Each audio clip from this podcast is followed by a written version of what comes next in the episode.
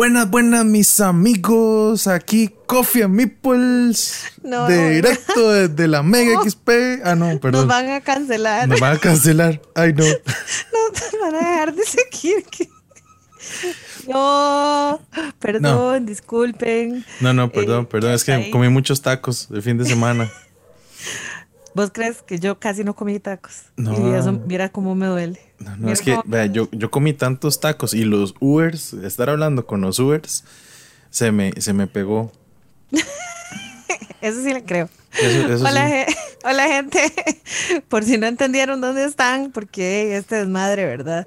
Eh, venimos con malas mañas pegadas de México, mm, recién llegaditos. O sea, yo siento que fue ayer todo lo que pasó, porque todavía el cuerpo se siente como, co- como, como que si estuviera en México. Todavía el cuerpo ocupa un par de tequilas, eso es.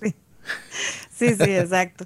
Y tal, no sé si se notará o no, pero mi voz está, viene un poquito Afectada. agredida, decir, afectada de estos días que le decía a Quesada, no hemos parado de hablar, especialmente yo que nunca paro de hablar, pero imagínense que no pare de hablar cuando tengo un montón de gente que no, he- no conocía y de pronto conocerlas por primera vez, pues habla uno más. Y entre hablar con mascarilla y el ruido de la gente, entonces tener que hablar en voz alta para que te escuchen y demás, pues sí, como que viene un poquillo resentida la garganta, pero Sí. acá estamos para... Sí, sí, Vamos a ver cómo terminamos el programa.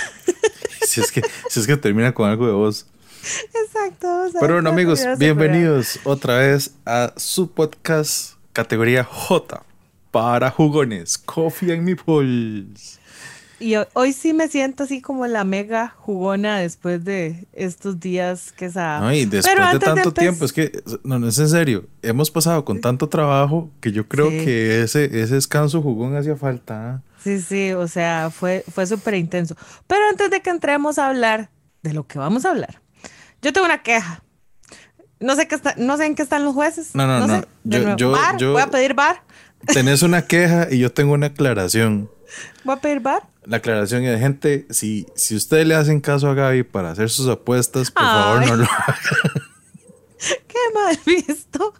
No, pero es que lo peor es que el porcentaje de pérdida estaba demasiado mal y, o sea, y, o sea, yo tenía todas las de ganar.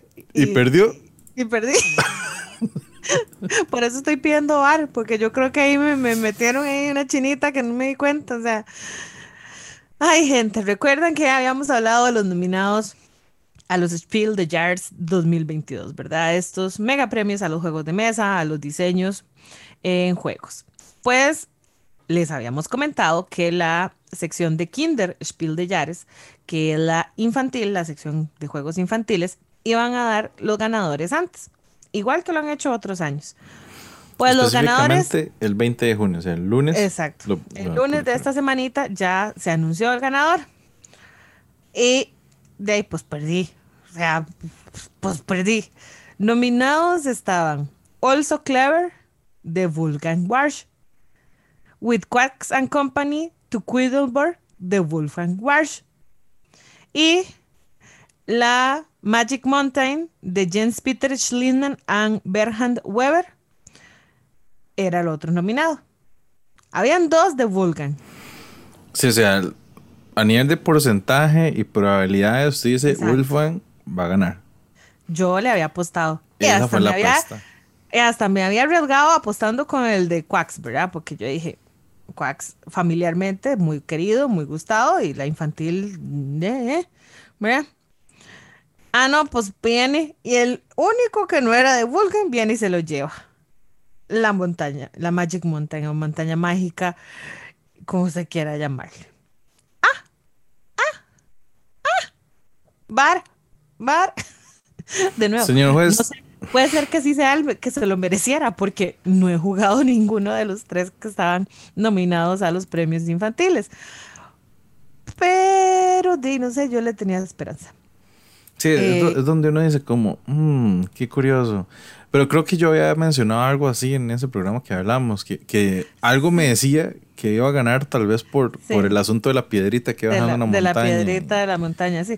O sea, puede ser que esa parte que es como más nueva, ingeniosa y obviamente pues también más llamativa, para los chiquitos, pues de fuera lo que al final caló un poquillo más. Que de hecho más adelante vamos a hablar de cosillas ingeniosas que, que se vienen por ahí, sorpresillas, ¿verdad? Pero sí, sí, o sea, está bien. No, no lo he jugado. No, perdí mi apuesta, vale que era conmigo misma, pero de nada que hacer. Esa, esa, es la noticia con la que abrimos esta, este programa porque yo perdí. No es una novedad tampoco que yo pierda. Pero, es que es, es, es más, fue algo increíble. Yo cuando vi la noticia, le lo primero que te dije, que te dije y le dije a Gaby fue como, Day, no ganó Wolfgang.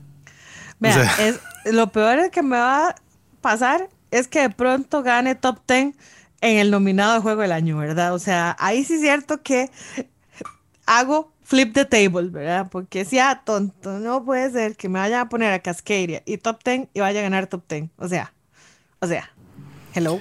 Hello, deja el show. nada más, nada más, recuérdeme eso en el pie de página porque si pasa va a tener que correr el equipo de audio, ¿verdad? Porque, porque donde le flipeo y Después de flipea, escucha, escucha ese desmadre aquí. Ay, man. No puede ser, no puede ser. Pero bueno, cerramos, pasemos página, volvamos a México. Que volvamos a México. Está bien, perfecto. Volvamos a la experiencia y lo que vamos a conversar de la Mega XP. Sí. Qué bueno. Para Gaby, no era la primera vez en México. Dichoso. No, no. Dichoso. No era la primera vez en México. Para mí sí. De, de, de hecho, debo decir que es muy chistoso porque es la primera vez que estoy en México y que no me siento que estuve tanto en México porque me faltaron visitar lugares que casi siempre, o las otras veces que he ido, visito, ¿verdad? Centros como turísticos, históricos y demás, que, que en esta ocasión, pues, por estar megamente sumergida en el mundillo de juegos, pues no, no me dio chance de hacerlo. Sí, el tiempo, bueno, la verdad a mí el tiempo se me va volando y es, es curioso. Es increíble. Uno dice, sí, claro, ay, la convención empieza a las 10 de la mañana, uno tiene tiempo y todo. Cuando uno se da cuenta de el reloj, ya eran la 1 de la tarde y uno muriéndose de hambre. Sí, exacto. ¿De dónde vamos a comer? Pierde otra hora afuera. O, dos, si, no encuentra restaurante donde comer. Exacto. y sigue caminando y caminando y caminando. Y, dura, y se pierde uno tanto tiempo que tiene que regresarse en Uber. Exacto. Pero sí, eh, porque bueno, es que ese es el detalle, ¿verdad? México es tan grande y una cosa uno dice, ah, salgo de la, de la convención y me voy por ahí a turistear. El problema es que queda larguillo todo lo que uno quiere ver o ciertos lugares pues ya estaban cerrados y demás, especialmente el primer día, ¿verdad? Que, que cerró más tarde, porque de hecho cerró bien tarde. O ambos días no cerraron a la hora que dijeron. Sí, porque el primer día dice que a las 8. Y nosotros salimos como a las nueve y media de ahí. Sí, bueno, yo sí salí como a las ocho y media, pero igual, porque dije, voy a ir al hotel a dejar el bulto y, y a dejar las cosas porque ya estaba cansado y además íbamos a ir a cenar. Y, y, el, sí, y el domingo igual, decía que iba a cerrar a las seis y aquí ahora salimos de ahí como a las siete, casi siete y media. Sí, sí, sí. No, no, o sea, increíble. Porque la gente no se quería ir. O sea, la gente no se quería ir. Y eso sí, eso sí lo vi. Y es parte de lo que quiero hablar. Como decías vos, no es mi primera vez en México, pero sí es mi primera vez en una convención. De hecho, me hizo gracia, ahorita no recuerdo. Ah, ¿quién fue? No, no me acuerdo quién me fue que me preguntó que si yo había ido a Playcon. Me hizo mucha gracia que cuando supieron que era Costa Rica, lo primero que me preguntaran era si yo había ido a Playcon. Y yo, pues no, lastimosamente no, por ya verá, la, historia de siempre. Cuando yo empecé a jugar, ya Playcon no estaba. El año que iba a ser Playcon es pandemia. Sí, obvio. Ya conocemos, de ahí en adelante ya conocemos el resto de la historia. El resto de la historia, el resto de la novela. Entonces, sí, mi primer convención es ahorita eh, la Mega XP, que como nos contó Lorena, se inspiraron muchísimo en ver lo que Playcon había hecho en Costa Rica, ¿verdad? Y decidieron hacer algo allá. Y, o sea, escuchen mis palabras, pero yo creo que el próximo año vamos a ver todavía más gente de otros países. Creo que la experiencia que pudimos transmitir eh, Quesada, Majo y yo, que creo que éramos los más, más extranjeros, porque había gente de fuera del área de, de la Ciudad de México, ¿verdad? Chiapas, eh, Celaya y demás, que, pues, que pudieron pues estar eh, dando y cubriendo sobre la Mega XP y emocionando a personas de esas otras provincias de, de México, esos otros estados de México, yo creo que el, nosotros, ah bueno, Daniel, perdón, de, Diluvio también, que andaba allá en la parte de América, de Chile. Eh, Latinoamérica, de Chile. Eh, creo que motiva, están motivando bastante a gente a que vayan, porque a mí me han escrito, o sea, Dani de, de Chile, Catrinita, Julio, que es chileno y está en España, me dijo, me llama demasiado la atención poder ir el próximo año. Me dice, me lo pienso y no solo me lo pienso, me dice, voy a empezar una guaquita de un ahorro para ver si, si voy. Yo le expliqué y, le dije, tal vez no será eh, una convención a la que estés acostumbrado de, en el lado de Europa, ¿verdad? Como la, lo que es la UKGE o lo que vaya a ser Essen, obviamente jamás ni nunca, pero el detalle fue que para mí esta feria fue la parte social, fue la parte de conocer a tantísima gente que, que tengo rato de estarles hablando de forma virtual, que tengo rato de estar jugando de forma virtual eh, por, Game, por Game Arena o de hacer colaboraciones en temas de contenido, podcasts, etcétera, ¿verdad? Y llegarlos a conocer allá fue pues increíble. O sea, yo apenas vi a Majo, el, el, primero Majo no me había reconocido o no se había dado cuenta que yo había llegado, ¿verdad? Yo llegué y saludé a Josh y cuando Majo me vio, ¿verdad? Nos, nos hicimos un, un mega abrazo. Entonces, esas cosas son las que más, más me traigo yo de todo. bueno, ahorita hablamos del eh, el daño colateral. Sí, sí, sí, sí, sí. Y aún así se, se salvan, que yo no, no, lo grabé porque no lo agarré en el momento, pero el, el, o sea, la reunión más grande de, que estaba esperando toda Latinoamérica unida fue cuando vi a Gaby con Lucía. O sea, eso. entre Gio también, Gio también está Este es el reencuentro que toda Latinoamérica Unida estaba esperando. Sí, es muy chistoso porque hay una foto que nos tomamos Luz y yo que Majo dice, parecen gemelas y yo mira así, parecemos las, las cachetoncillas gemelas, ¿verdad? Ahí, y, y, yo pasé encantada, de hecho yo siento que me hizo falta eh, pasar más con Lucy, más con Majo, más con Angelito, más con Josh, o sea, más con todo. bueno, aunque realmente yo siento que, bueno, yo siento que, que pasaste más con Majo de lo que yo pasé con Majo y eso que yo Majo la vi antes. Y eso que estaban casi en el mismo hotel. Por eso, por eso. eso sí es muy cierto, eso sí es muy cierto. Eh, porque, bueno, Majo y yo pudimos probar muchos juegos juntas. Entonces sí, sí nos sentamos bastante como rato a estar juntas en, ese tema de, de, estar haciendo testeo o, o, viendo los prototipos que estaban ahí, ¿verdad? De juegos mexicanos. Y claro, vos ibas en un plan muy, ya yo te lo había dicho, eras el corresponsal oficial de, de Américas, entonces, de, eh, tenías que estar recopilando muchísimo. yo de hecho ahorita reviso el celular y digo, ¿por qué yo no le tomé foto a esto? ¿Por qué yo no hice video de esto? Claro, porque yo estaba mega sumergida en la experiencia y vos estabas mega sumergido en la parte, en la parte informativa. Ajá, y ahí es donde está, creo que ahí también estaba la diferencia, en que era tu primera convención. Sí, claro. Entonces, obviamente para mí la primera Mega XP es la, mismo, la primera tipo de convención, pero di, yo ya he pasado por los cinco Playcons en Costa Rica, eh, dos GenCons a la fecha. Y Playcon trabajando, además. Playcon o sea. trabajando. este, sí, dos GenCons a la fecha, ahorita casi tres GenCons a la fecha. O sea, no es como mi primera, no era, mi primer vals, por así decirlo. Ahí ya más o menos sabía.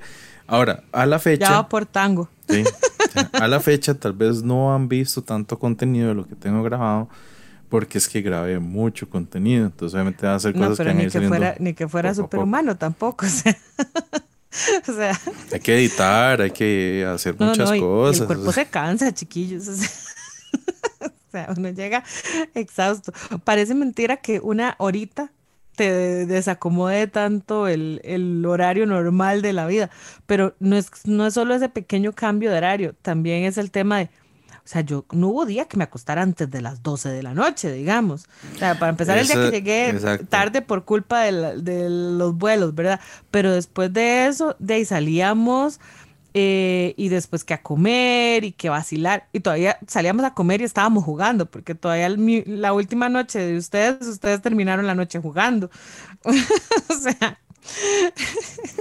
y, es curioso, sí, y es curioso porque lo que pasa siempre en todas las convenciones. Entonces, voy, voy a decir cosas que he visto tanto en convenciones como en Estados Unidos, como pasaba aquí en Playcon, como pasaba en otro lado. Implico tal vez no tanto porque como es nuestro país y eran ciertos grupos de gente, eh, los, los que asistían, no sé si realmente terminaban haciendo eso o no, de tal vez salir de la convención e ir a, a reunirse a otro lugar a jugar.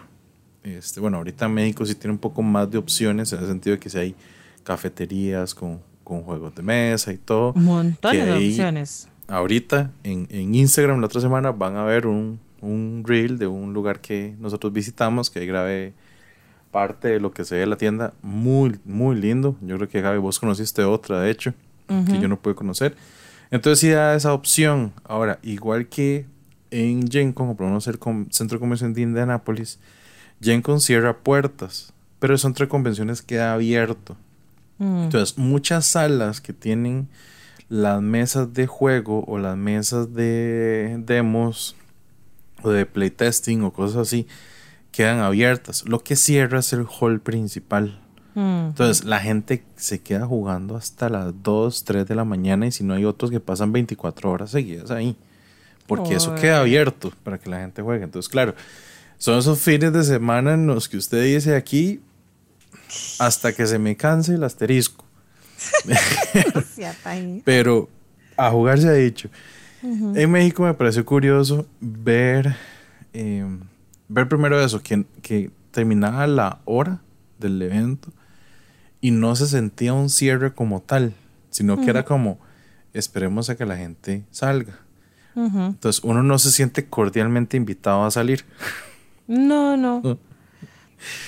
Em, y, y, y, los juegos en general, o sea, como la idea de salir a jugar como que quedó muy, muy en la mente cada uno, porque igual, dijo, no sé, ustedes probaron más que todos los demos de, de los diseños este, mexicanos, ¿verdad? De los, locales. Yo me fui para el lado de las mesas de los demos, que eran, que estaba casi del lado del torneo.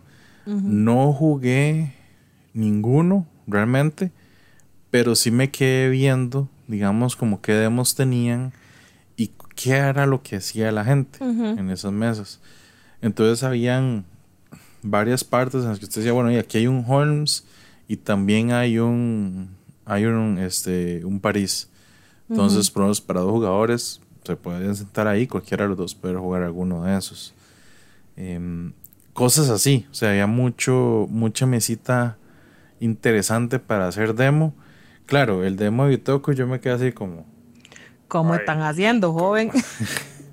o sea, yo no, llegué a ese, a ese, lado tan adentro, pero cuando vos me dijiste que estaban haciendo demo de Bitoku, yo dije, ah, demo de dos horas. sí. Ahí, ahí, por experiencia sí digo, bueno, hay que saber controlar muy bien las cosas. Y creo que hasta Josh fue que dijo como, como un comentario, como, no, eso, yo, vea, uno maneja un demo así de fácil para Bitoku. Usted hace la explicación del primer turno, qué es lo que usted hace, y hace el turno del juego en orden. Hace una ronda, mucho, dos rondas, y eso es el demo. Eso es lo que ocupa saber la gente. Cosas usted ve las mecánicas del juego. Toda la profundidad del juego. Sí, jamás. jamás, jamás, se puede hacer. Lo otro es que, bueno, no sé, pero lo otro podría ser que simplemente enseñen cómo se ve el juego desplegado en mesa y expliquen un poquillo las mecánicas, pero no hacer un demo como un demo en general, ¿verdad? Eso, eso es por un lado. Lo que sí, y eso es para mí de, anótelo acá, de mis puntos altos de la convención, esas mesas nunca estuvieron vacías. Ese lado nunca estuvo vacío. Qué llenazo, por Dios. O sea, qué llenazo.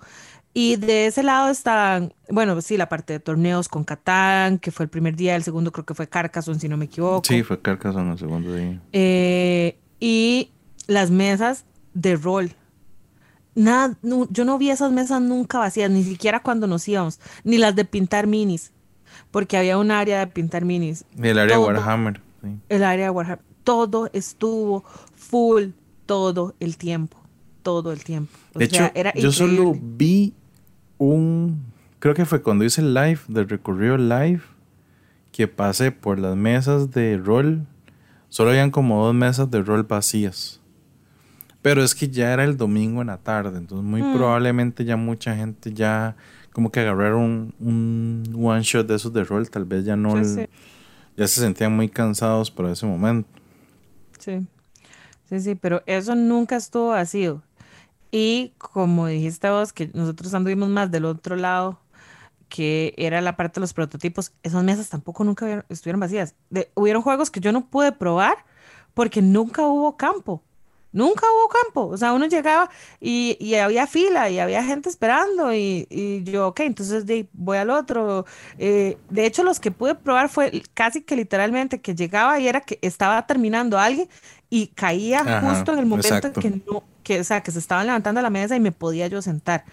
Pero de no ser así, no hubiera podido jugar eh, y probar los jueguitos que, que tuve chance de probar ahí. Sí, el típico como, ay, mira, se está liberando esa mesa, corra. Eh, ¿Podemos jugar? Sí, ok. Eh, ¿Cuántos son? Tantos, listo, siéntense. Como que no había, o sea, seguían llenas las mesas, pero no había una lista de espera como tal. Exacto. No, Era más como si yo llegaba, ah, mira, la mesa está llena, no voy a esperar, voy a irme para otro lado. Vi mucha gente que tampoco preguntaba. Digamos, en Gen sí, yo personalmente lo hacía y sí vi mucha gente diciendo que si querían ver un juego en especial, llegan y le preguntan al demostrador, este, mira, quiero jugar esto, ¿cuánto tiempo te queda?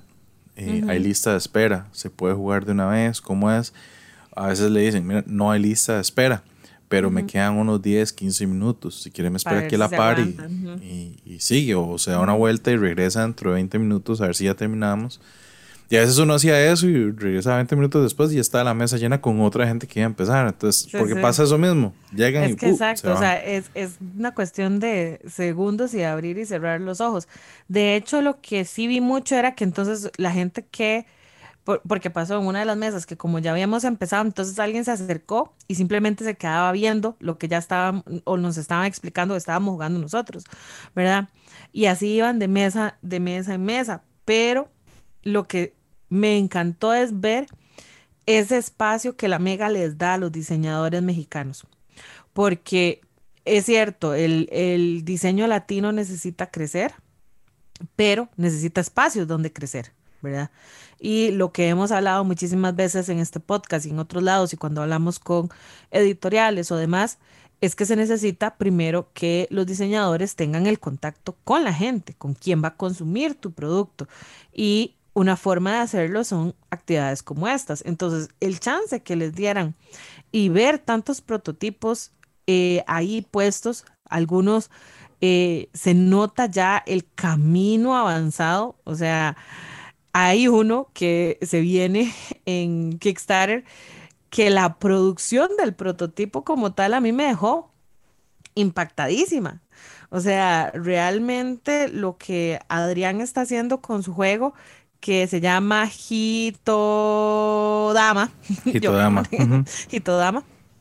Eh, lo vamos a dejar en, los enlaces.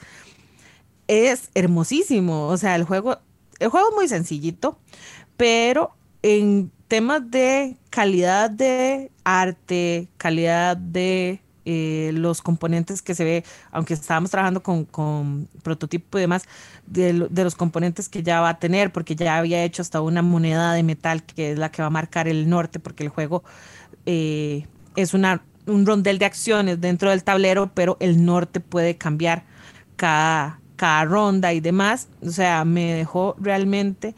Eh, impactada porque se nota que han hecho la tarea, ¿verdad? Y se nota que están dispuestos a hacer la tarea y que están aprovechando muchísimo estos espacios porque ahí pasaron llenos. El, otro juego mexicano que pude probar es uno que de hecho eh, van a entregar el Kickstarter eh, pronto, que es, eh, bueno, no sé si pronto, pero que fue un Kickstarter el año pasado, que es el Patria Libre. Que también es un juego mexicano. de historia mexicana, ¿verdad? De la invasión española y demás. Eh, entonces, ese me, me parece súper, súper interesante de cómo el, el, desarrollo, obviamente ahí sí estábamos viendo puro eh, prototipo, prototipo pero, sí. pero fue un Kickstarter y de, tiene miniaturas, figuritas que van a tener con Hidalgo y, y diferentes personalidades de la revolución y demás. Entonces, está, está, está bonito, está interesante todo lo, lo que pude lo que pude ver, el rato que me pude sentar. Eh, como dije, mucho de esto lo pude jugar con, con Majo y eso estuvo, estuvo bonito porque en unas me iba ganando, en otras le iba ganando yo y así íbamos. Ah, no, no, no, pero hasta nos demos ya en ese conteo, no, no. Ah, Ay, sí. Eh, Fue muy chistoso, pero jugamos uno que era como de un tipo rol oculto, Ajá. que una, una persona tiene la carta, el juego se llama Eris, y una persona tiene la carta de Eris, y Eris está tratando de que todos, que el juego eh, pierda, por así decirlo. Y es un, es un juego de, de apuestas y demás. y entonces parecía que yo estaba haciendo de Eris, porque a como estuve jugando, así parecía, pero yo sabía que yo no era Eris, entonces eh, Majo era así como, jugaste mejor Eris que yo, que ella era así, era la que tenía el papel oculto, y yo, "Ja, pequeña O sea, manilla ahí". eso, eso, acabas de decir algo que acaba de traspasar fronteras. O sea, hasta en México te culpan de ser la del Ah, oculto. Ah, mae, o sea, rajado, o sea. Y me culpaba la peruana, ¿verdad? Gracias. Porque aparte ella, que sí la tenía, entonces empezó a echarme, fue la primera que empezó a echarme en- encima la vaina. Y yo, no, ¿por qué así? ¿Cómo va a ser? ¿Qué? Pero bueno, sí, sí. Qué barbaridad, qué barbaridad. No, sí, yo tengo que decir que algo, algo que me sorprendió bastante de la mega que es que fui a México con todo el mundo que habla español y lo que más pasé hablando en todo el viaje fue inglés. Ah, sí, porque usted no se despegó de Papilán. No, no, no, no. Yo ya dije, yo ya dije, lo hago público aquí. Señor juez, Pellizco en nalga que estaba con Papilán. la Pellizco puritica envidia, señor juez, la puritica envidia.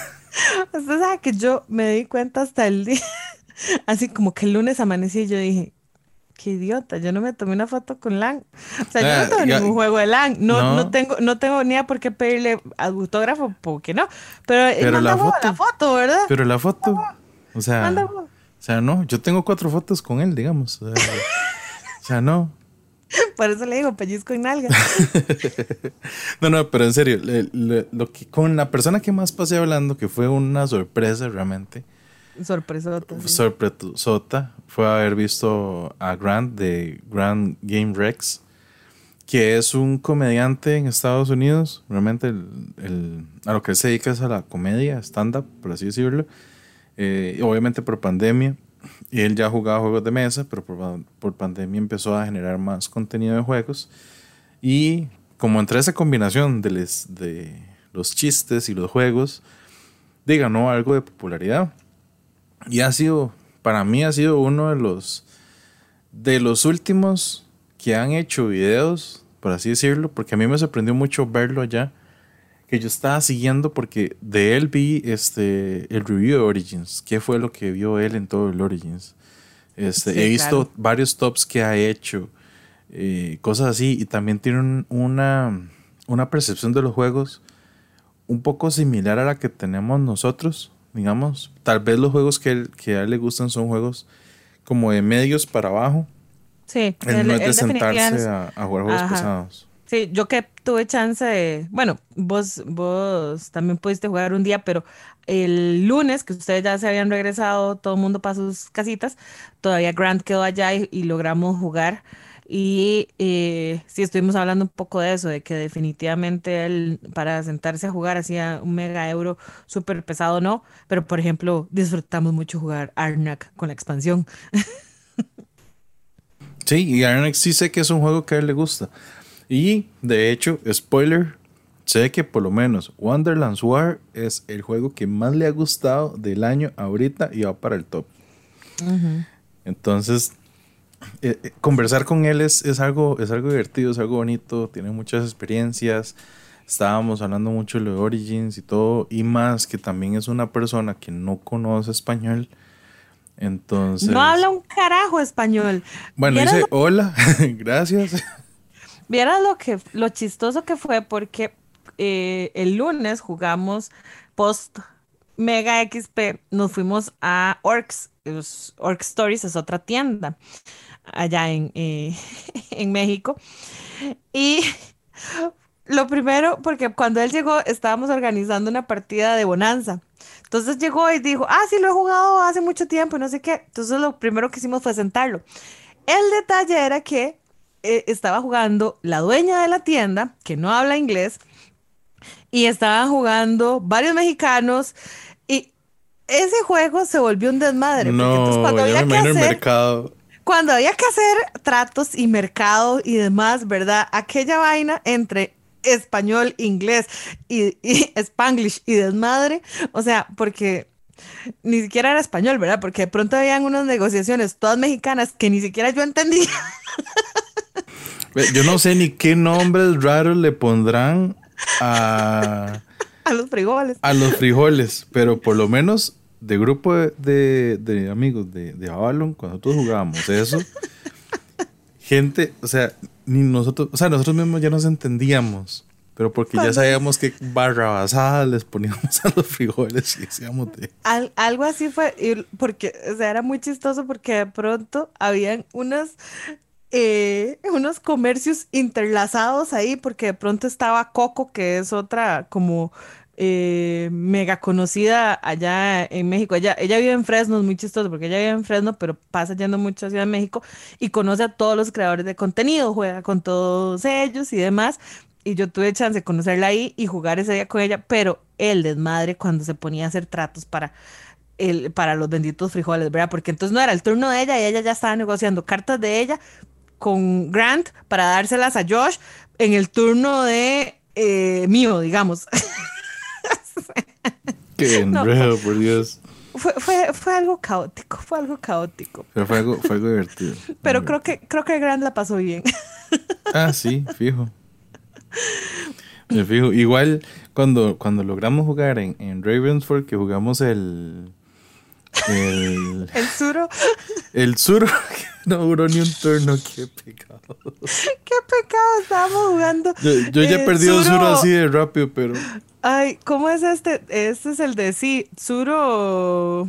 El, de, eh, el del lago. Of the Sea. Suro of the Seas, ajá, que, que, es el que tiene los dragones y estábamos jugando con la versión de los dragones porque se puede jugar con o sin. Y pues di, no, no haciendo que en mi turno yo tiré los dragones y me comí inmediatamente a Grant. Y apenas había movido de él su barquito. O sea. Y yo. No lo dejo ni jugar, pobrecito. No lo dejo ni jugar. no lo dejé ni jugar, pero literal, no lo dejé ni jugar. Se tuvo que esperar hasta que termináramos todos y volver. Para volver a jugar otra partida. Sí. Y también Cashangons con la versión clásica de ruleta rusa. De ruleta rusa de las balas. No sé, está bien grande. No, no, creo que se lleva una experiencia que los, latinos somos un, un, poco caos, pero creo que no está mal tampoco. Pero es parte, sigue siendo, es parte como a él de a él personalmente, como persona, le gusta ese tipo de, de ambientes, ¿verdad? Estar vacilando y, pasar un buen rato, digamos, con los juegos. Que realmente es lo que todos buscamos al final. Y eh, eso me lleva también, digamos, a lo accesible que fue él para jugar, me lleva a otra de esos puntos súper bonitos y es eh, lo accesible que fue todo mundo. Eric Lang, Germán, Albert, eh, los de la mazmorra de Pacheco, los de la mesa de Dan, eh, los de AP, Son personas. Todo mundo fue un amor, todo mundo se comportó genial.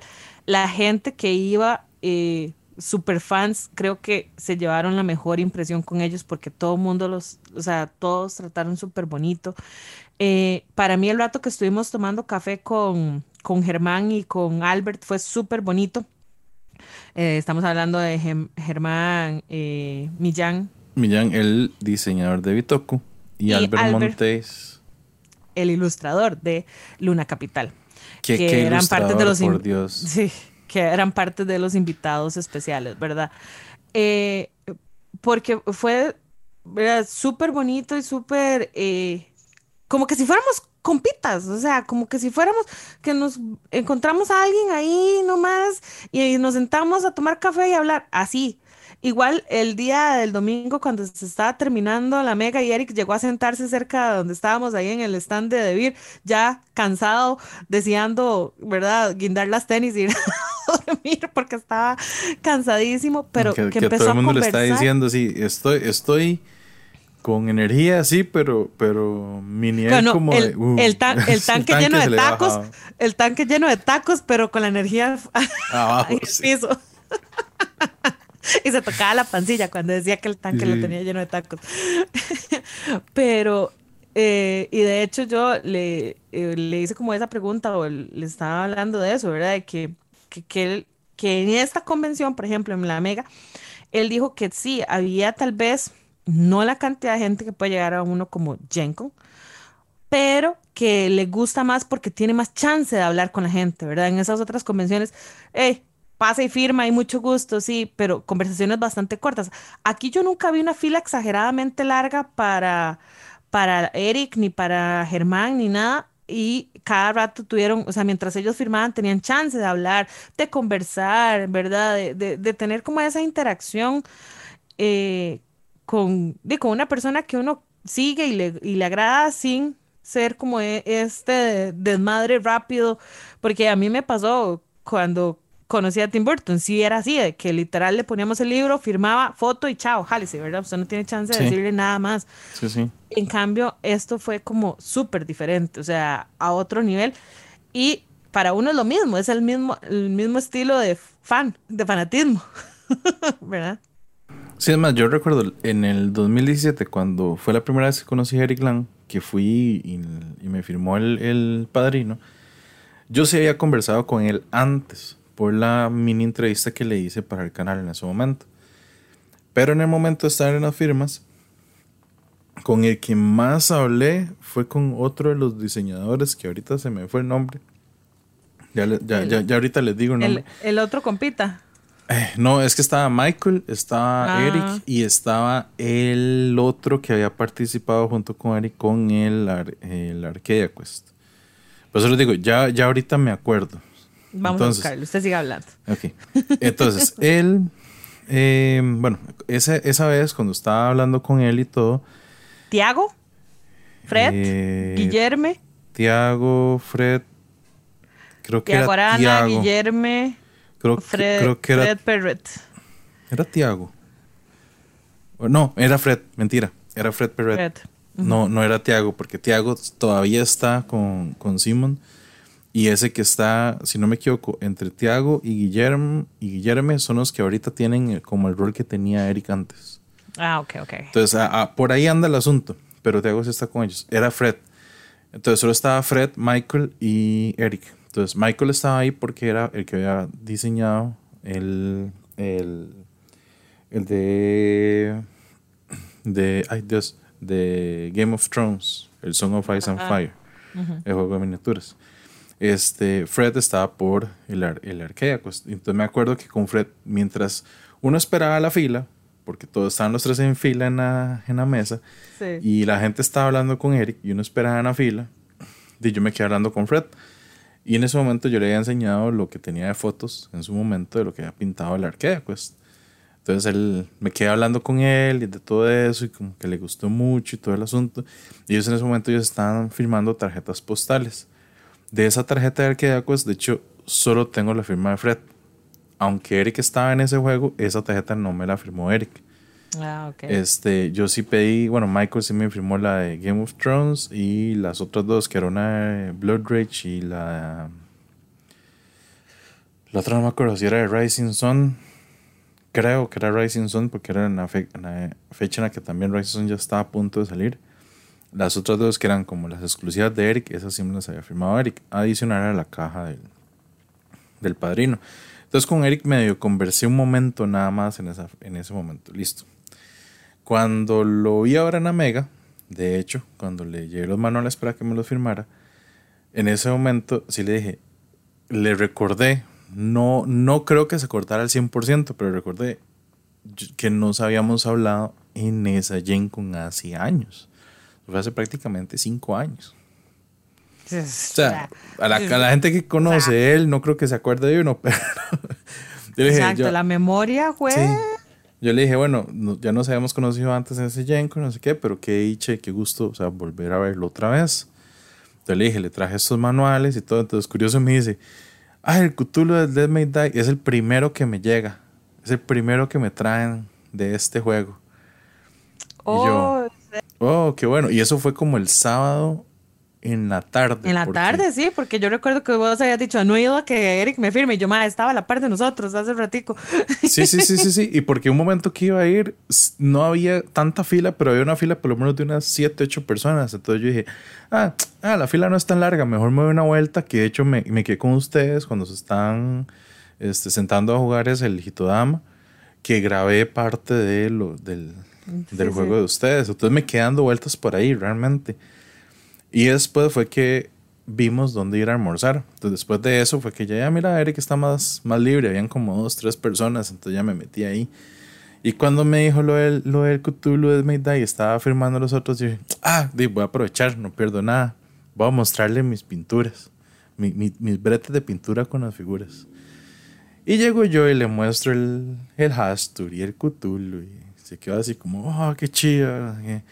Y ya les muestro los del los del Marvel United. Y también me dijo que, les había gustado mucho, que está haciendo un buen trabajo y todo el asunto. Entonces, es como esa conversación de, de fan diseñador, digamos, que también e, era divertido como, como, y como él también se expresaba ciertas cosas y también las firmas personalizadas, digamos, que hacía cada de cada manual y todo el asunto. Creo que solo el Lang mío nada más le puso para Alejandro con la firma de él. No puso como una leyenda divertida. De hecho, Josh me dijo, y seguro todavía no tiene. no, no se le ocurre nada. Ya lo otro lo tiene como ensayado. Sí, exacto. Porque el, el de Bloodridge, creo que a todo el mundo prácticamente le ponía eso como May the Horns be with you, una cosa así. El Rising Sun, si no me equivoco, era como For Honor. Y el Cthulhu Dead May Die era Even You May Die. este, de hecho, por ahí vi una foto de una, de una caja que firmó el, de un XCOM que me dio demasiada, demasiada, demasiada risa porque le puso así como como una, unos bolitos de cómic, como un bolitas de cómic, digamos, de conversación entre los dos personajes, diciendo como Va, a ser la traducción, porque no me acuerdo bien cómo está en inglés, además de que trae una mala palabra en inglés. Entonces. Y nos van a censurar. Y nos van a censurar. Muchas gracias. Entonces decía como, no, otra vez, eh, más aliens y no sé qué. Entonces decía, maldición, perdimos otra vez. me mete maldición en mala palabra. Ajá, ajá. Eh, pero me dio demasiada risa ver esa, esa portada. Eso. Yo decía, qué risa. O sea, es que a Eric se le ocurre cada cosa para hacer las firmas. Entonces, igual terminó así con, con otra frase y terminó ahí este, de poner ya la firma de él. Pero me da demasiada gracia. O sea, rajado que me da demasiada gracia. No sé, eh, porque yo en las tiendas creo que no eran muchas las que tenían juegos de Simon. Porque viendo, parece que la gente que tiene Simon o lo vaquea o lo manda a traer por otro lado, porque no, no, es como, yo no vi, o sea, yo creo que si hubo, se vendieron en esos mismos días los juegos que habían ahí de LAN para que los firmara. sí, yo no, yo, no vi. Yo lo que no vi fue Blood Rage, CV Rising Sun, creo que en una tienda. Vi más Ankh y vi varios Dead May Dice pero no había gente con la caja del Dead May Die. Sí había gente que literalmente compraba el Ankh y llegaba y era así como, lo abrían enfrente de él, así como, eh, aquí lo tengo.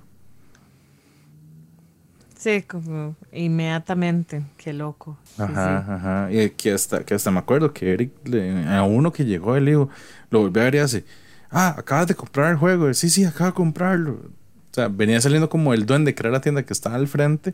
Dio media vuelta. Eso era lo que te iba a decir, que yo creo que el duende es el que más trae ese estilo de juegos, digamos. Eh, y el duende trae hasta las ediciones Kickstarter a veces para la gente de México que eso es algo que me gusta mucho, que muchas tiendas allá tienen eso, porque de hecho vimos juegos como Chai, la edición Kickstarter, por ejemplo, ¿verdad?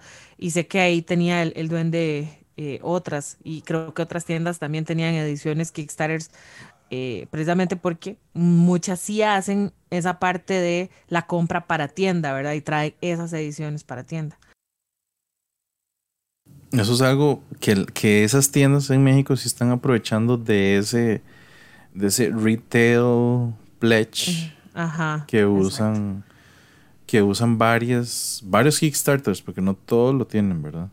Sí, no, no, no todo. De hecho, o sea, por ejemplo, de, buena mano sé que eh, Josh consiguió eh, Creature Comforts, la edición Kickstarter, a través de su tienda allá en, en, Celaya y cosas así. Entonces, de, eso es, eso es bueno.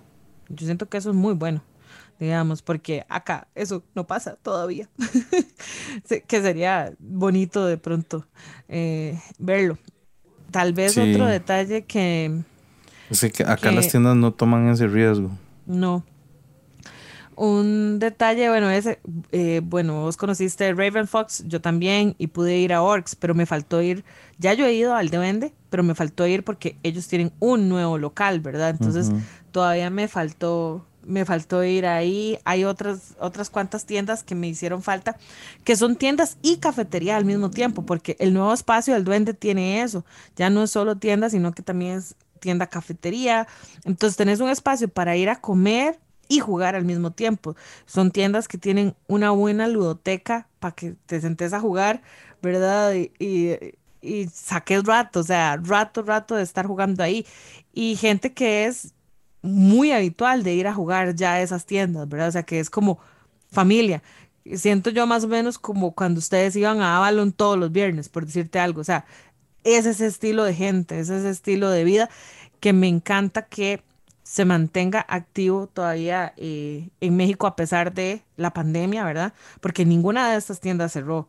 O sea, más bien creo que muchas de ellas se pasaron. O sea, el duende se pasó de tienda, eh, Raven Fox también, en el lugar que los visitamos, me dijeron que era el lugar nuevo, que era un lugar un poco más grande que el que tenían antes y demás. Entonces, eso es bonito. Eso es bonito de ver que la, comunidad allá sigue bastante activa y que ojalá pues todo eso se, se esparza para el resto, ¿verdad? De nosotros.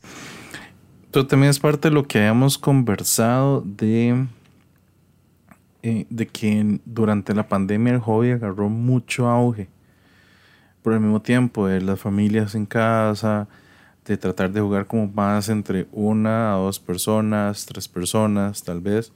Entonces agarra mucho auge. Entonces, claro, estos lugares, aunque uno diga ahí, tienen cafetería, tal vez no, no hacían o no tenían ingresos por ese lado. Pero los juegos, los juegos los tienen. Y ahora están teniendo ese ingreso también por la cafetería. Que me parece súper. Sí. Súper bueno. Sí, sí. A mí, a mí también me, gustó mucho eso. Tal vez para la gente que quiera ir en próximas ediciones, sí es eh, importante decirles que no es que van a encontrar precios al estilo Estados Unidos, ¿verdad? Que de, ya sabemos que aquí es mucho, más, caro.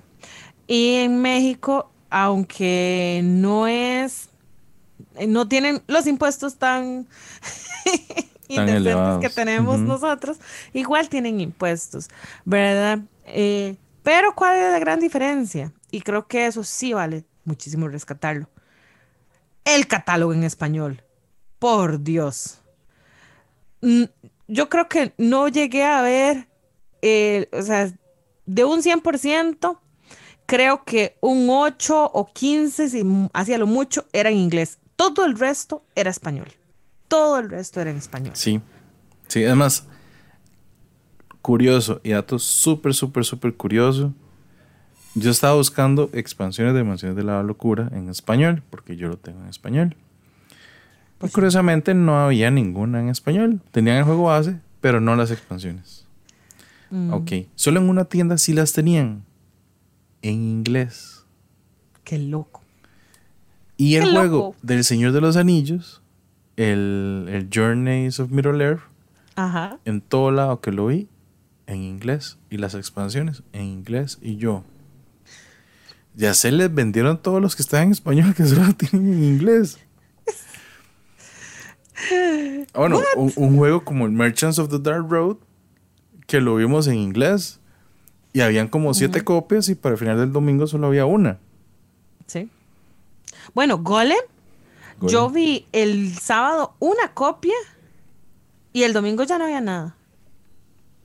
Nada. Absolutamente nada. No compré Golem porque sí me pareció caro. Sí, eso sí me pareció caro. Es más, Eso sí me pareció caro. Es, es- es un cáigase de espaldas. El Descent de tercera edición. Bueno, tercera edición digo yo, el tercer Descent, ¿verdad? El nuevo, el que es una caja. Las cajo, la estúpida que la- el baúl ese el azul. baúl ese azul que habíamos dicho que costaba en retail en Estados Unidos unos 170 dólares. Vea. Ya les voy a decir en cuánto los vi en pesos mexicanos. Estaba un poquito más de 5 mil pesos. Y eso se traduce a ¿en dólares? 250 dólares. Qué nivel, Maribel. O sea, prácticamente 70 dólares más Más. de lo que cuesta en Estados Unidos. Y eso que ese juego ha bajado de precio, porque está tan caro Que, no la gente está no lo ha comprado y, y han bajado de precio. Creo que lo más barato que lo vi, inclusive el año pasado que salió en Viernes Negro, llegó como a 120 dólares, 130 dólares por ahí. Sí, no. O sea, pero era lo que decíamos. Eh, yo me vi muy tentada hasta que vi el precio de traerme el Living Forest, porque sí lo tenía en mi lista, porque es un juego que ya he dicho, lo he jugado mucho en Board Game Arena, me gusta mucho, está nominado al Spiel, es probable que gane el Spiel, o sea, por ahí el, el, Ken- el Kenner, eh, hay unas, un grado de probabilidades, pero vean la vaina, costaba, de hecho, cinco pesos más caro que el Mesina. Siendo el Mesina un euro pesado. Mientras que Living Forest es un juego medio. Y yo, ¿the hell? No solo eso, hágale números. Porque yo le hice la conversión donde lo vi, fue la única tienda que lo vi. Yo le hice la conversión y salía como en 66 dólares. Y yo, hmm, momento. Yo sé que es un juego nuevo, pero momento. Voy a revisar en Amazon. Alejandrito, ¿verdad? Revisa en Amazon. Y de 40 dólares. Sí, No, no. no. Chao, no. lo siento, no va a pero pasar. No, no, no va a pasar. O sea, ciertamente, si uno lo manda a traer, como lo manda a traer a veces aquí a Costa Rica, le va a salir así. Eso es cierto. Pero Quesada tiene el punto de que él va para Gen Con ahora en agosto. Que para qué lo va a comprar aquí y lo iba a comprar en México a ese Exacto, sobreprecio. O sea, exacto. no. No. O sea, no, no había, no había No había cabeza forma, no había forma, la verdad. No había, no había pies Y es una de, la- de- de los juegos, o es una de las opciones en las que uno dice, inclusive me puedo esperar a Viernes Negro, a A que ver. haya una promoción, inclusive hasta Miniature Market, Sí. y uno compra un boldo del paquetes y hace, está bien, hace un importe, pero traes Varias varios cosas. juegos, varias Y ahí cosas. distribuyes la vaina. Exacto, y se distribuye más o menos y, y- y no se siente tan mal. Que es algo muy curioso, porque inclusive tanto Eric como Grant tenían esa duda. ¿Qué tan fácil es conseguir juegos?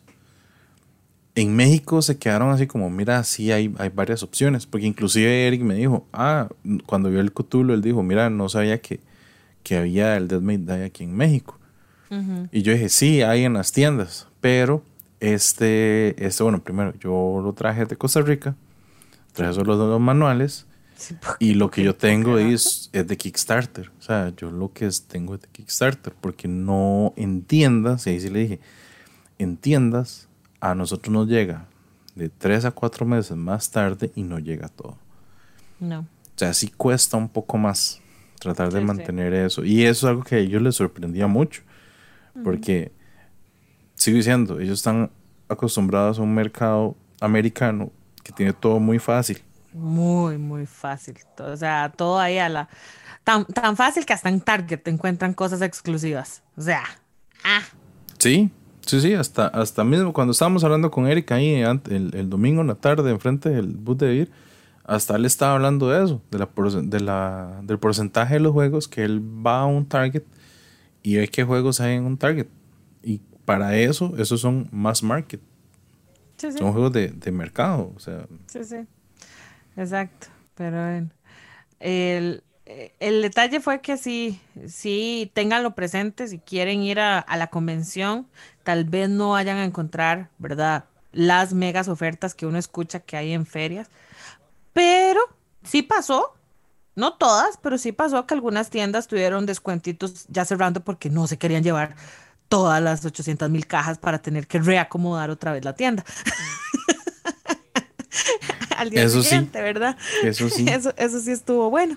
Y también es que creo que en México no es tan complicado y tal vez no es tan caro llevarse una parte y traerse, digamos, la mitad.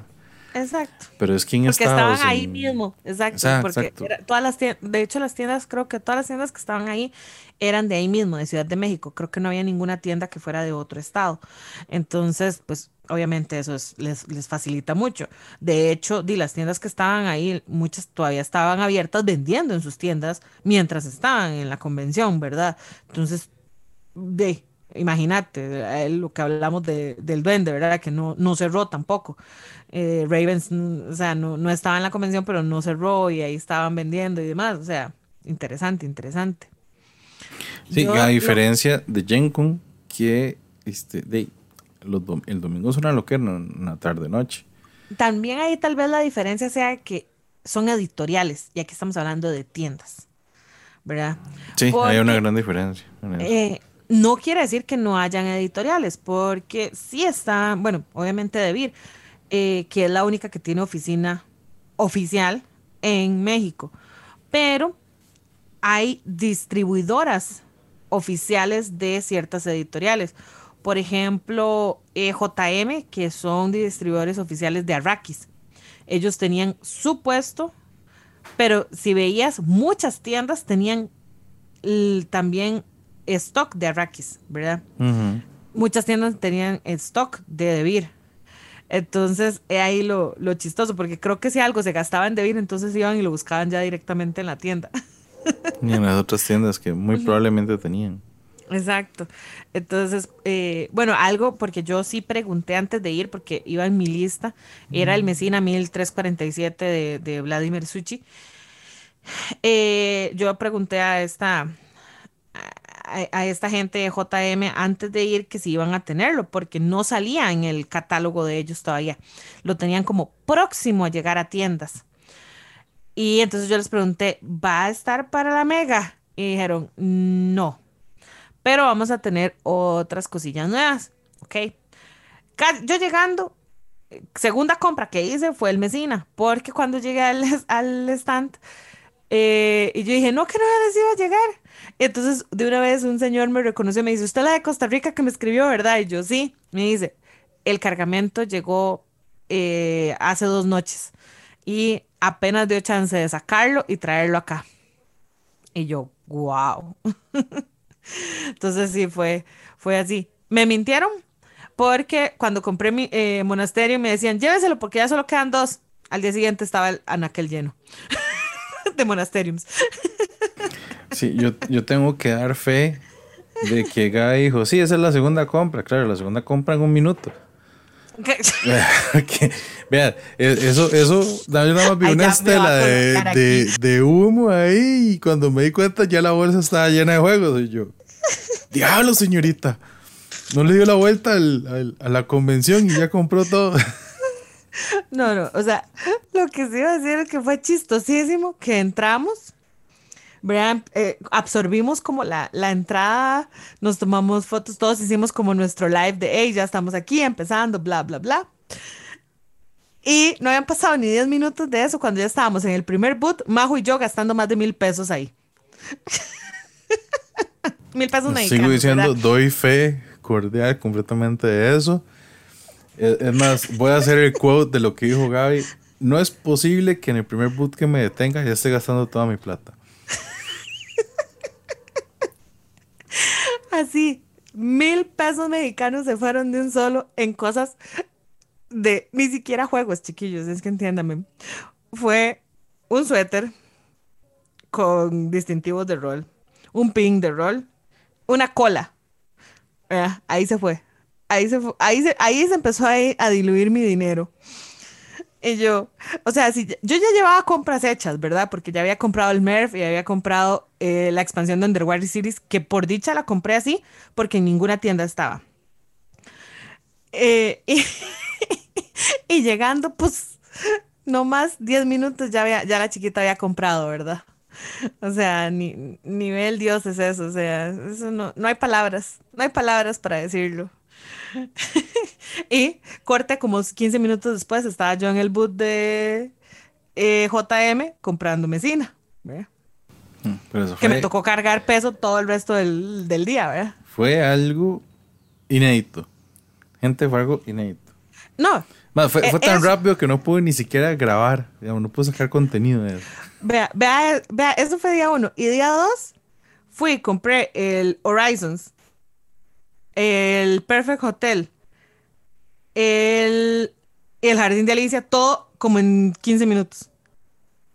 eso fue sí, en los últimos 15 minutos. En los últimos 15 minutos, cerrando la convención, hice esas compras. Sí. Diablo, señorita. Para que vean, para que vean. Es más, ¿cuál, ¿cuál fue el otro que no lo... O sea, que te estuviste de comprarlo, pero fue porque David lo va, lo va a traer, que es de hielo, se me olvidó el nombre. No, es que no lo tienen. No es por eso, no lo tienen, es que David lo va a sacar. No lo, va a sacar, Get on Board. O sea, es que no estaba en venta. es que no estaba en venta. Si hubiera estado en venta, yo lo compro de una vez. Olvídese, olvídese. Porque sí, eso es un detalle eh, interesante a, destacar, que en el había un espacio con demostraciones de juegos de hielo, que estaba Bonnie Kingdom, estaba Cora, creo que lo tenían, me parece. Y tenían Get On Board. Get On Board es el más reciente de hielo. Bueno, de hecho no es de hielo original, si no me equivoco, porque esto es una reimplementación de un juego asiático. Que de hecho mucha gente le ha criticado Get On Board New York and London, es como se llama, es un roll and write, un flip and write. Le han criticado un toque porque eh, la versión original traía modo, la versión original se llama Let's Make a Bus Road. Trae modo solitario. Este no, este es de 2 a 5 jugadores. Con dos mapas, eso sí. El de Nueva York y el de Londres. Y yo lo estaba jugando. Sí, en solitario. Yo lo estaba jugando muchísimo, pero sí, muchísimo en Board Game Arena. Quedé encantadísima. Entonces, de ahí como quedé encantadísima cuando yo vi que estaban ahí, me acerqué de una vez y yo, ¿dónde la están vendiendo? Me dicen, no, se le estamos haciendo demostración y yo, lástima, señorita. Y una gente que se estaba sentando a jugar me dice, es bueno y yo, buenísimo. ahí va la influencer, ahí va ah. la influencer de una vez a comprometerlos a comprar.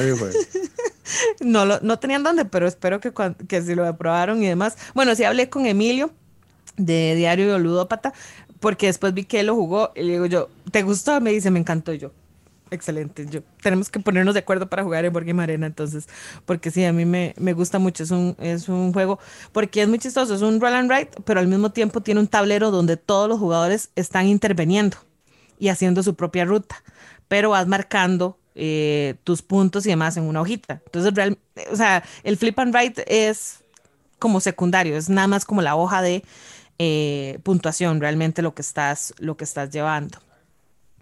Y el detalle que dice que sabe que va a salir por medio de Vir es que tuve chance de preguntarle eh, a la gente de Vir y el que me contestó, de hecho, fue Benja, o el famoso Benjamín, ¿verdad? El que si lo, lo deben haber visto muchísimas veces ahí con Iberia. Y él fue el que me confirmó que efectivamente Debir lo va a sacar. Entonces, no sabemos cuándo, pero lo va a sacar. Sí, y de hecho, lo confirmaron. Es que también yo lo vi tarde, porque obviamente lo voy a sacar regresar al país. Pero el mismo jueves que yo me fui para México, sacaron el Daily News de, de Feria y ahí estaba ese juego y yo, ah, cierto, ya lo vi, ya lo, lo confirmé. pero yo ya sabía, ya sabía que, pues igual ya lo habías mencionado porque Ben te lo dijo, eh, allá en México, pero ya cuando lo vi yo, ah, sí, cierto, mira, aquí lo confirmaron en, en el news, entonces no es algo así como, sí, yo tampoco. mega sorpresa. Pero bueno, en resumen, yo sí que Gaby fue la que hizo un poquito más de loco, pero yo nada más me traje un Chinkoku y el Ofrendados. Como juego, como juegos, solo me traje eso. Que dicho que te trajiste el Ofrendados porque eh, yo me traje el otro del mismo diseñador de Carlos, eh, que es Weapon Wars. Muy chistoso, digo yo, porque tengo desde hace como dos años la carta promo de Alexandra, de Jugando Ando, que ella me la mandó, me la regaló, pero no tenía el juego. ¿Tiene la de Oliver? No, no tengo la de Oliver, tengo la de Josh, pero Oliver nunca me dio carta. Yo, Oliver, ¿qué pasó? De hecho, cuando vi bueno, tu, podemos, hacer, podemos hacer un negocio. Aquí está ahora. Ya cuando uno negocia promos, ya se sabe que, está, hablando ya en otras cosas, Pero bueno, lo que sí tengo que admitir, lo que sí tengo que admitir que yo gasté, bueno, invertí, porque no gasté, invertí, fue en pinturas. Claro, el chiquito sale del país, ¿verdad? Y tiene que traerse pinturas siempre. Sí, porque, o sea, no hay forma de. No hay forma. es que de, cuesta mucho importarlas, también hay que pagar permisos y todo, entonces es más fácil si uno sale. Yo, salir y no traer menos dados, o sea, igual, tal cual. Pero sí voy a trabajar en un futuro proyecto porque esta gente de Draco Studios, que son los que oh, tienen el, el Dodo Running Dinos y otros juegos, que creo que es como la casa más grande de México, vamos, para producir juegos. Sí. También tienen una línea que son de figuras 3D. Además de que, perdón, con eh, Dodos Riding eh, Dinos es el primer Kickstarter mexicano que tiene tanto éxito. O sea, que no, que no es que lo pasan apenas, o sea, de que llegan a la meta apenas, sino que sobrepasa. Al punto de que nosotros vimos que en Please Please ya tenían las copias vendiendo porque Pablo Castro se trajo uno de Please Please y demás. O sea, fuerte, fuerte la cosa. Sí, claro, claro. Y ellos de esa línea, bueno, tienen una línea de, miniaturas que también han sacado varios Kickstarters de unos dragones lindísimos. Pero y eso no, no me he metido en ese vicio porque casi que es comprar el archivo y imprimirlo uno y no tengo impresora 3D y no quiero realmente meterme en ese vicio. Muchas gracias. Pero si les compré una figura para. Ustedes le creyeron, nadie le creyó. ese vicio caerá algún día. No, no, no, no. Tal vez el día que deje Simon, puede ser que caiga ese vicio. Híjole, eso sí sonó duro. Eso sería el divorcio, así. Yo, así, así de, o sea, hasta fuerte me impacté. estoy con ese, con ese Hasta se me paró el corazón, me impacté y todo. Pero bueno, les compré una miniatura porque están haciendo un concurso. De hecho, es una, una miniatura de, de un líder de una facción que tienen del juego. Y la escultura fue una versión, es una versión alterna hecha solo para el concurso de pintura. Entonces, de aquí al 1 de agosto tengo que terminar el concurso, así que voy a, lo más seguro en Aliquartz van a ir habiendo parte del proceso. Con las pinturas nuevas compradas. Con las pinturas nuevas compradas, obviamente, pero gente, tengo una tarea. Voy a, y ese es mi objetivo, voy a ver si gano ese concurso internacional de uh. pintura de México. Vamos a ver. Te, tengo fe. ¿Sabes por qué te tengo fe? Porque le tuve fe a, Majo y Antonio, su, novio, que estuvieron participando ahí en la pintada de minis, y Antonio quedó de segundo lugar con su pintada de mini. Así que y, se puede, se puede. Y ese segundo lugar se ganó un set de pinturas. Y yo comprando el set de pinturas. y a él se lo regalan. Y a él se lo regalan. Qué colerón. Yo guarda se hubiera metido usted a, pintar. No, no, yo lo pensé porque Antonio me dijo y vamos, es que yo, sí, sí, puede ser que me meta, pero como también estaba muy involucrado en tratar de sacar contenido y, tratar de, tener. No, con responsable oficial le tocaba bretear, salado. Sí, sí, sí, claro, claro. Entonces, de, obviamente, no, no me metí, pero me hubiera gustado un montón. Realmente me hubiera gustado un montón. Sí, sí, pero la próxima, tal vez la, próxima vayas vayas más a, a, hacer eso, pero sí, eso está interesante. Entonces, al final fue nada más eso lo que compraste. Dos juegos y, y, la fe es pinturas y miniaturas, realmente. igual traía la maleta hasta la madre. No, no, no, no. hasta, la, hasta la madre confite, sí, eso sí. es más, y se salvan que no puede echar unos tacos adentro. Se salvan. Porque me hubiera venido con unos tacos también. Se, se, salvan, yo también. Yo, porque me, yo también hice loco y creo que al final mi maleta pesaba más porque le, porque le tuve que sacar un juego y meterlo en el bulto porque si no me iban a cobrar exceso de equipaje. Cuando llegué y la abrí yo dije, ¿qué es esto? Al final solo venían dos juegos y los confites. ¿Cuánto putas pesan esos confites? ah, bueno, y unas botellas de chile que compré. No, no, yo, ya sé, yo sé la pregunta, pero los juegos los abriste y los destroquelaste. No. Ah. Yo sé que es un, un, toque, pero me acomodé todo. El, el equipaje de mano venía solo juegos y la pijama del día anterior, digamos. O sea, eso era todo lo que traía yo ahí. En la otra venía el resto de la ropa, los otros zapatos, dos juegos, como te digo. Bueno, sí traía algunas cosillas más. Eh, y los confites. En el, en equipaje de mano traía los dados que compré para la tienda, ¿verdad? Para, para hacer restock de baratijas porque ya quedó, estaba bajito. Y eh, un, pedido ahí de Juan, él, en su fiebre, pero era un control de, de videojuego, ¿verdad? Esa es la, la, otra fiebre. Pero sí, cuando me di cuenta en la, en la maleta grande, realmente lo que venían eran dos juegos y eh, ¿cómo se llama? Y los confites y, la, y el chile. Y yo, traje confites. Sí, sí, creo que sí. Así que esperen confites de mi lado, chiquillos. Esperen ver muchos confites de lado, Gaby. Sí. Ay, qué bueno. Y bueno, espero que hayan visto nuestro live de eh, cata de confites y dulces con Majo. y, con una conversación creo que tal vez un poco más dinámica ah, también de ah, lo que pensamos cada uno de la mega. Cualquier cosa les vamos a dejar el link en la descripción. para que vayan a ver ese, ese, ese, desmadre. Y porque creo que lo que tenemos es eh, goma social, porque nos extrañamos ya después de haber pasado dos días, dos, tres días todos juntos, de pronto no estar juntos, pues teníamos que hacer algo, esa es la cosa. Sí, sí, sí, sí, sí. sí. Gaby, de hecho, hace poco, para continuar con lo que vamos a discutir en el podcast, nos hicieron una, una pregunta muy interesante de la Mega. Pregúntame. Ok. ¿Cuál era el beneficio de haber estado ahí como medios de comunicación, como prensa? Además de sentar, de brincarnos esa fila, ¿verdad? Para entrar, porque... Sí, eh, del primer día, cabe mencionar porque era el día que la gente estaba recogiendo sus brazaletes, porque el segundo día es cierto, yo llegué un toque más tarde de lo que abrieron las puertas, pero yo ya no vi la fila eh, tan cabrona, como dirían por ahí, que había del primer día. Y creo que mucha gente hizo la de comprar el, brazalete de dos días, o sea, que te dejaba entrar ambos. Pero sí, ciertamente la pregunta eh, es súper válida. ¿Qué beneficio tiene si uno va como, como prensa?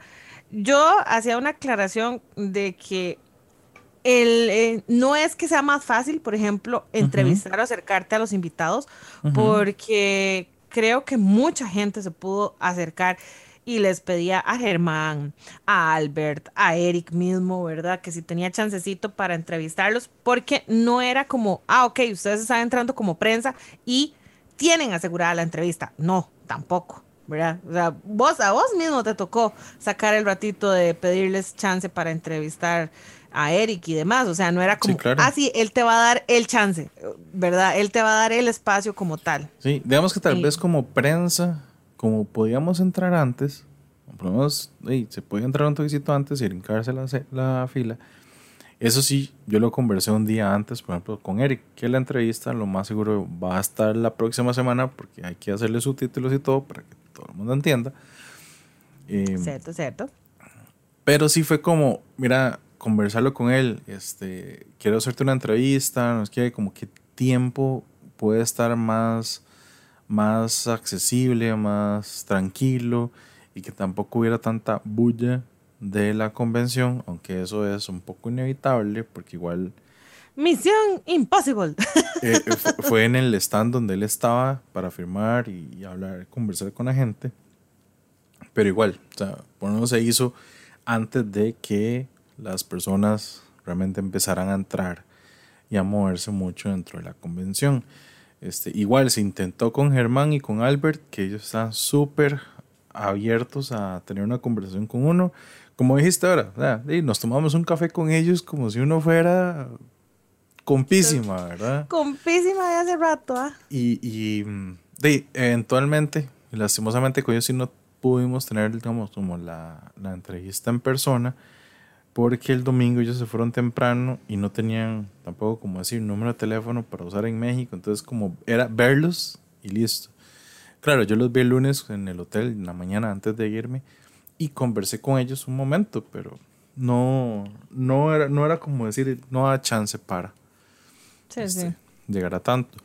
Pero sí, como aclaras en ese punto, y dijiste antes, todos los autores, la gente que estaba ahí, estaba súper abierta, dispuesta a conversar con uno, a compartir esos minutitos extra con uno. Como nos mencionó Eric, que le gusta más este tipo de eventos que GenCon porque no es, no es como una transacción lo que está haciendo. Porque ahí, él sí nos comentaba que en GenCon le ha salido gente que no sabe quién es Eric Lang pero dice, ah, mira, este es una persona importante, eh, ¿me puede firmar esto? Sí, gracias, chao. Sí, sí, simple. Simple y sencillamente por llevarse la firmilla y venderla quizás. Quién sabe. Pero igual aquí ya es un, un como decía, es una, una toma más personal, puedes sentarte a hablar con la gente en lo que están haciendo la firma, igual con Germán y con Albert, que mientras ellos estaban haciendo la firma, sobre todo con Albert, o sea, mientras él se sentaba a hacer literalmente esas obras de arte en sus firmas, que la, la mía, o sea, donde yo la vi, a, a mí no sé, no sé, me, me el corazón viendo esa, esa firma, esa... Yo así como, oh, por Dios, me encanta, me encanta. O sea, ese, ese manual mío de Luna, tengo ganas hasta de marcarlo porque me encantó. Juan me dijo algo así, me dice, y lo, lo va a forrar o algo, me dice. Y yo, sí, ¿verdad? Qué miedo que algo le pase. Sí, sí, sí, sí, sí, sí. Porque la verdad quedó bellísimo. Entonces, son esos detalles que uno puede tener con ellos, pero cualquier persona los puede tener. Ahora, la ventaja de esa fue la mega ventaja. La mega ventaja de. O sea, yo ni siquiera me la esperaba, digamos. No, para mí fue. O sea, e, esa parte no me la esperaba. Digamos que yo tampoco. Te soy sincero, yo tampoco me la esperaba. Yo sí lo que sí me esperaba era como entrar antes para tratar de sacar contenido antes de que la gente entrara, como el sábado. O sea, en el vlog que van a ver igual la otra semana, yo hago recorrido dentro el sábado, mientras todo el mundo se está registrando, mientras todo el mundo está sacando las entradas, ahí está ahí está el asunto. Y ya, ya tenía eh, un acceso un poco más tranquilo antes de que empezara la era Pero lo que más me impresionó fue ese pequeño momento que tuvimos en la tarde del sábado. Pequeño nunca... decimos después de dos horas, o sea, fueron dos horas. pues que pequeño digo yo porque yo, yo me sentí chiquitico ahí adentro, digamos. ¿Qué sí qué? O sea, o sea yo, yo, yo de pronto dije, estoy haciendo bromas enfrente de esta gente. O sea, estoy, estoy molestando enfrente de esta gente como si fuera la más confianzuda del mundo. Exacto, exacto. Y es de algo que yo he escuchado mucho, por ejemplo, de Man vs. Meeple, que les pasa en GenCon, que tienen estas sesiones a puerta cerrada donde les muestran ciertos juegos, ciertos demos, ciertas cosas de las cosas que vienen.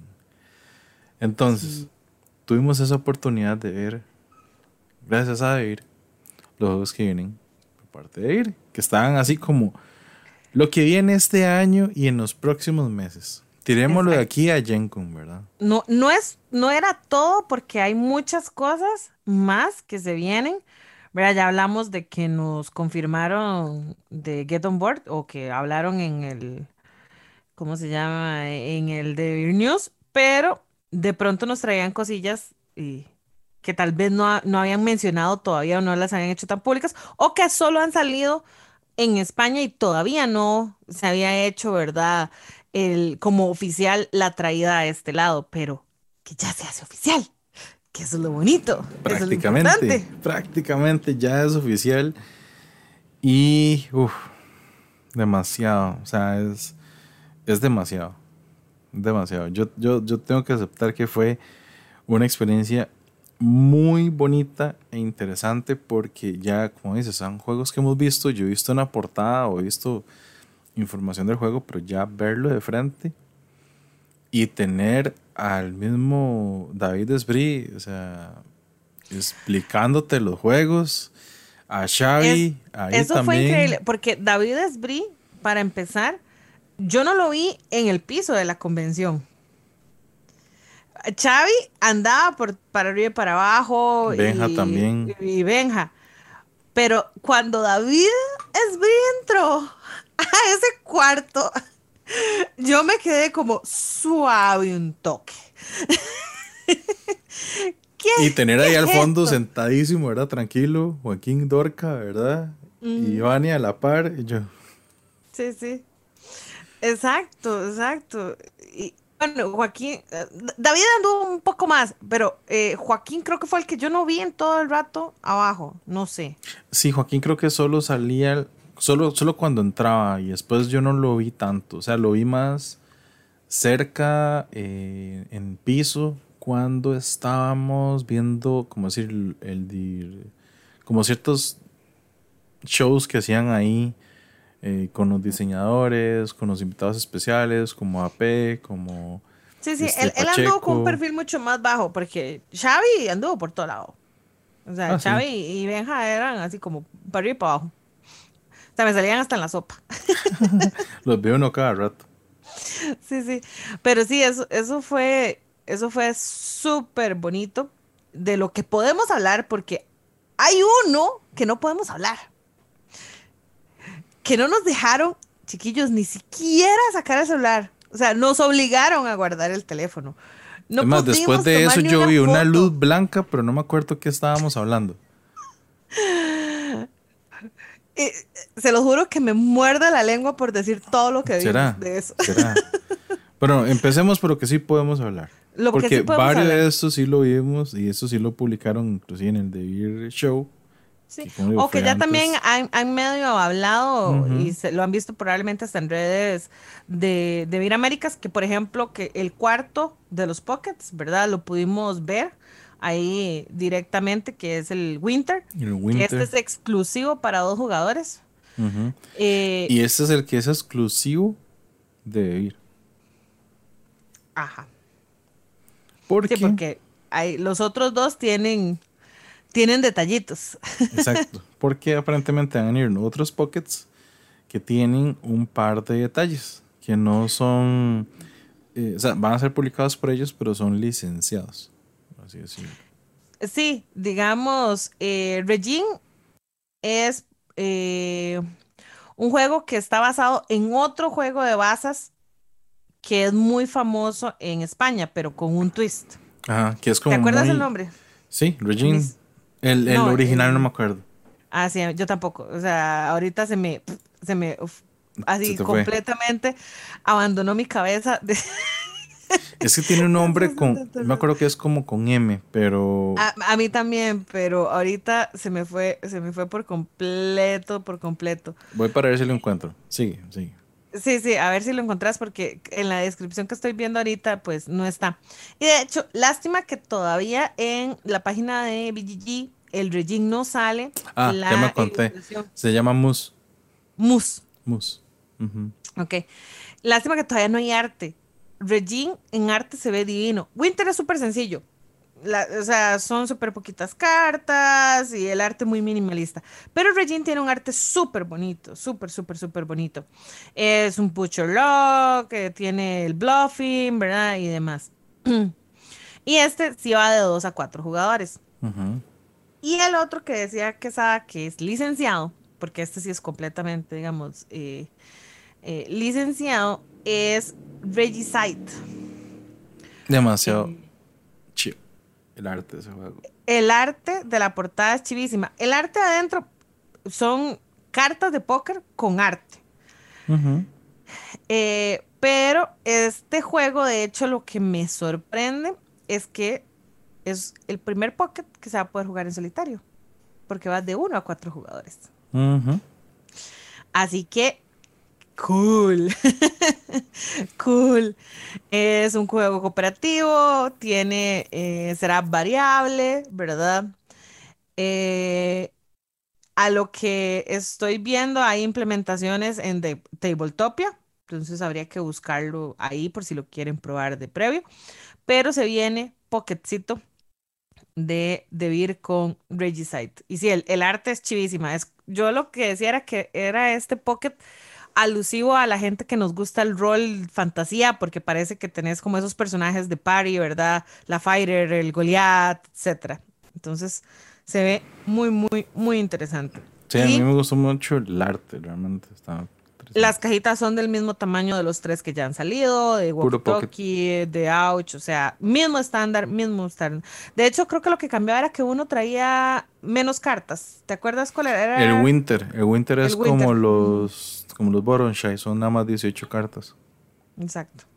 Entonces, eso es como lo primero que, que pudimos ver, tocar ahí. Sí, exacto. Eh, se vienen muchas eh, ediciones de juegos que ya están en el mercado en inglés, pero ¿verdad? su adaptación a, a español. Y algo que nos decía Xavi es que precisamente por el tema de pandemia y demás, han estado como volviendo a darle mucha importancia a los juegos para dos jugadores, porque se dieron cuenta que en pandemia de pronto pasó eso, ¿verdad? Que yo, yo he sido ejemplo de eso y se los he dicho siempre, ¿verdad? Que de pronto yo pasé a tener mi grupo de amigos con los que iba a verme una vez a la semana al menos, a llorarle a Juan para que jugara conmigo, ¿verdad? Entonces, de tener esa parte de con quién jugar o los juegos a dos jugadores, pues eh, se ha dado bastante bien. El primero que, que nos pusieron y me sorprendió que, que, que, esté saliendo en español fue Aqualin, que es un jueguito de cosmos, un abstracto completamente, pero eh, me agrada saber que de pronto va, a haber más opciones pues en el mercado de él, porque es un juego bastante bonito, bastante interesante. Vos tocaste un tema muy importante ahí ese día sobre ese juego. Sí, que yo creí que me iban a matar, pero por dicha no pasó. No, pero todo bien. Y, la, respuesta de ellos también se entiende. Sí, sí, sí, claro. Porque Aqualin, Aqualin es un juego, a mí me gustó mucho por lo abstracto, estratégico que es. Al mismo tiempo lo sencillo que es en, reglas, porque nada más es mover una ficha y colocar una ficha y la que agarras. Listo, nada más. Se acabó. Pero eres o colores o formas. Entonces, puedes hacer o una línea, un patrón con las formas de los animalitos que trae el juego. Por ejemplo, pulpo. O pulpo, o pescado, o cangrejo, o tortuga que trae. O hacerlo con grupos de colores. Es decir, un grupo que te dan todos rojos, o todos verdes, todos azules, todos morados, ese tipo. Ya la pregunta que les hice, que fue un dato curioso, fue por, por decir, ok, el juego yo sé que es muy bueno, es que es muy bonito y todo el asunto y que es genial, porque a mí me gustó mucho como un juego de jugadores. ¿Qué pasa? Porque para mí eso es un problema que trae el juego original de Cosmos. El tema de hacer los grupos por color y el tipo de fichas que trae para personas... porque, son, perdón, eh, la ficha es una ficha como de gruesa, de fondo azul oscuro y el dibujo es igual bastante abstracto, porque es, por decirte algo, como decía que es a- el cangrejo, pero está formado por, el, el dibujo está formado como por piecitas, ¿verdad? Como por triangulitos o rombitos, y eso va formando la, la figura, ¿verdad? No, no tienen relieve ni nada, simplemente el dibujo. Seguí. Sí, pero el, el asunto es la parte de puntuar por colores. Y el detalle es con las personas que yo conozco, ya varias, tanto como dentro de nuestro grupo de juegos como fuera de nuestro grupo de juegos, inclusive en Estados Unidos, que tienen problemas de daltonismo. Entonces, para ellos ese tipo de juego, o como está hecho el juego, tener que basar una regla en el color de las fichas, y como dijo Gaby ahora, son fichas azules, oscuras, como tratando de simular, digamos, el color del océano. Este, pero los, los dibujos encima, los colores tal vez no son tan prominentes o tan son muy pastel, entonces sí hay un par de colores que se pueden realmente confundir. Em, y claro, yo, yo hice la pregunta como en el sentido de, de, de, de este juego, he visto que tiene ese problema. O sea, no sé si ustedes han pensado o, o han visto alguna idea para, para, digamos, contener ese problema o solventar ese problema, por así decirlo. Y como es un juego licenciado, realmente no sé cómo funciona. Que eso fue parte de la respuesta. O sea, sí, claro, es un juego licenciado. Es Cosmos quien tiene la decisión. Sí. Y si Cosmos no les ha dicho nada, no ha hecho nada al respecto, de realmente Cosmos es el que, el que manda ahí. Sí, digamos, es que ese es el detalle. Ellos están comprando la licencia y aunque pueden hacer algunas modificaciones, son muy, son modificaciones muy pequeñas, ¿verdad? Eh, a veces las modificaciones que hacen es el tamaño de la caja, porque usan las estándares de DeVir y cosas así. Pero en el tema de las fichas como tal, pues no, no pueden cambiar nada. No. Y ahí salió igual el tema de que, por ejemplo, y un gran ejemplo fue París. Porque ahí París está bien. Las fichas de los jugadores, muy bien. O sea, azul, nar- naranja, perfecto. Colores complementarios, genial. Pero las losetas, al ser az- azul, naranja y la Y morado. y morado, que es ese wild, el morado está muy tirado al tono del azul. azul.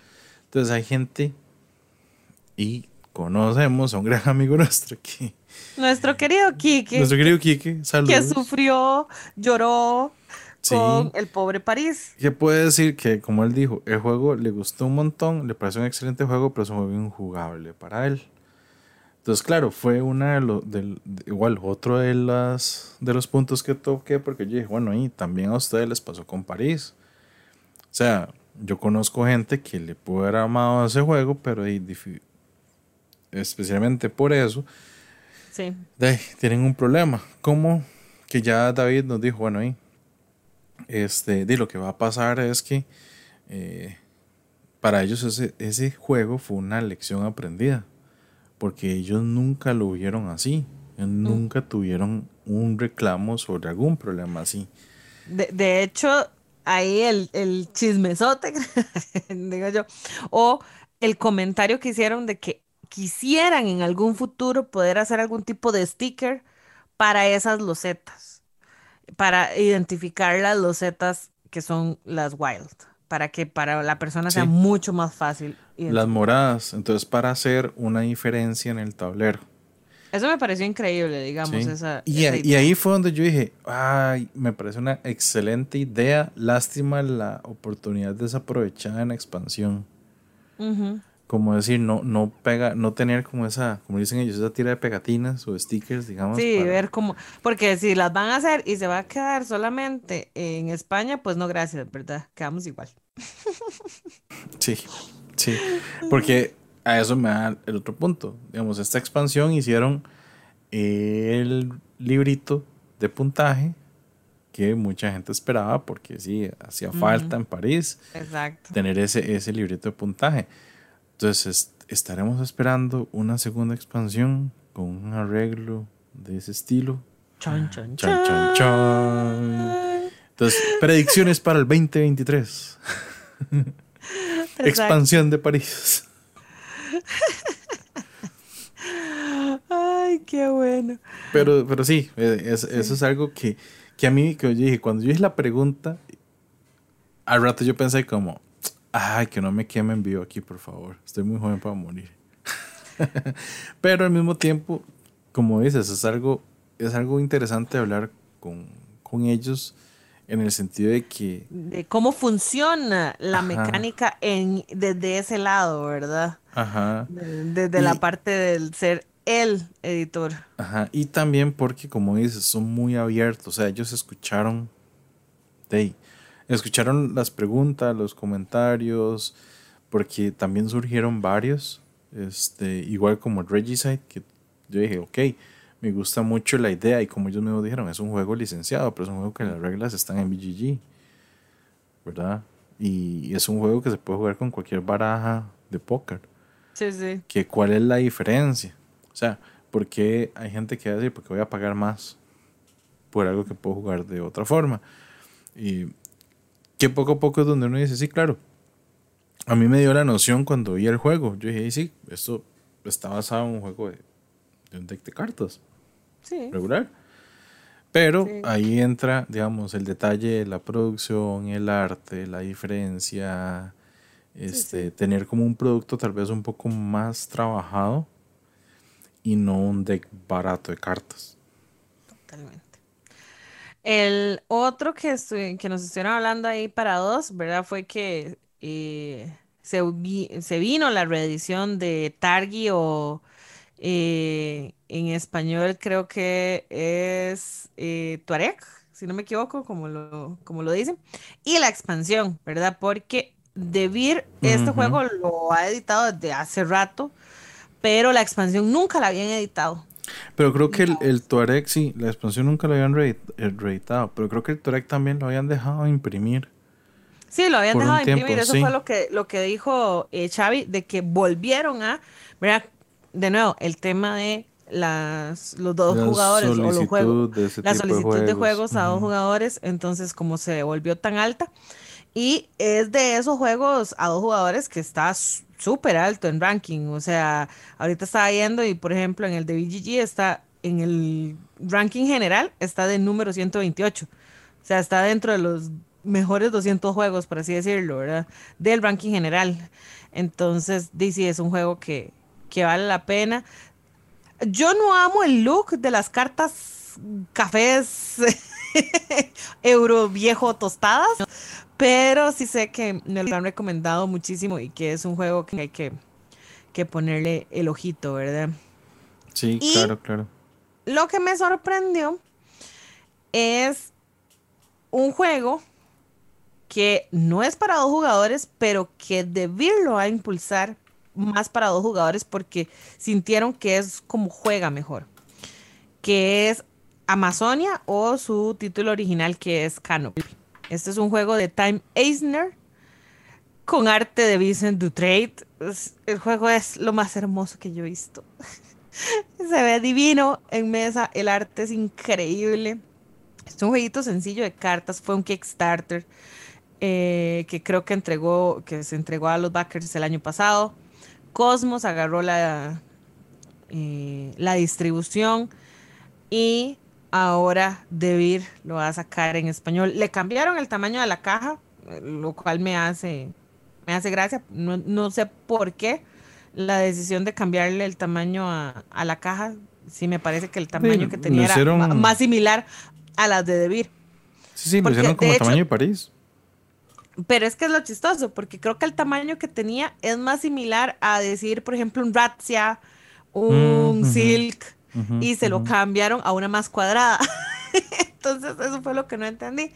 Pero, pero bueno, se viene ese jueguito que, eh, según BGG, va de uno a cuatro jugadores. Pero de nuevo, lo que nos decía Xavi es que para ellos el mejor número es a dos, entonces lo van a, a comercializar como o a marketear de esa forma, ¿verdad? Como un buen juego para dos jugadores. Sí, que es un buen juego para, para poca gente, bueno, para poco número de jugadores. Igual, el Canopy, desde que salió, a mí me llamó la atención un montón. O sea, el arte de ese juego es. Yo cuando lo vi fue cuando ya lo habían entregado a Backers. Ah, sí, yo también. Probablemente, probablemente si lo hubiera visto antes me hubiera ido en todas. sí.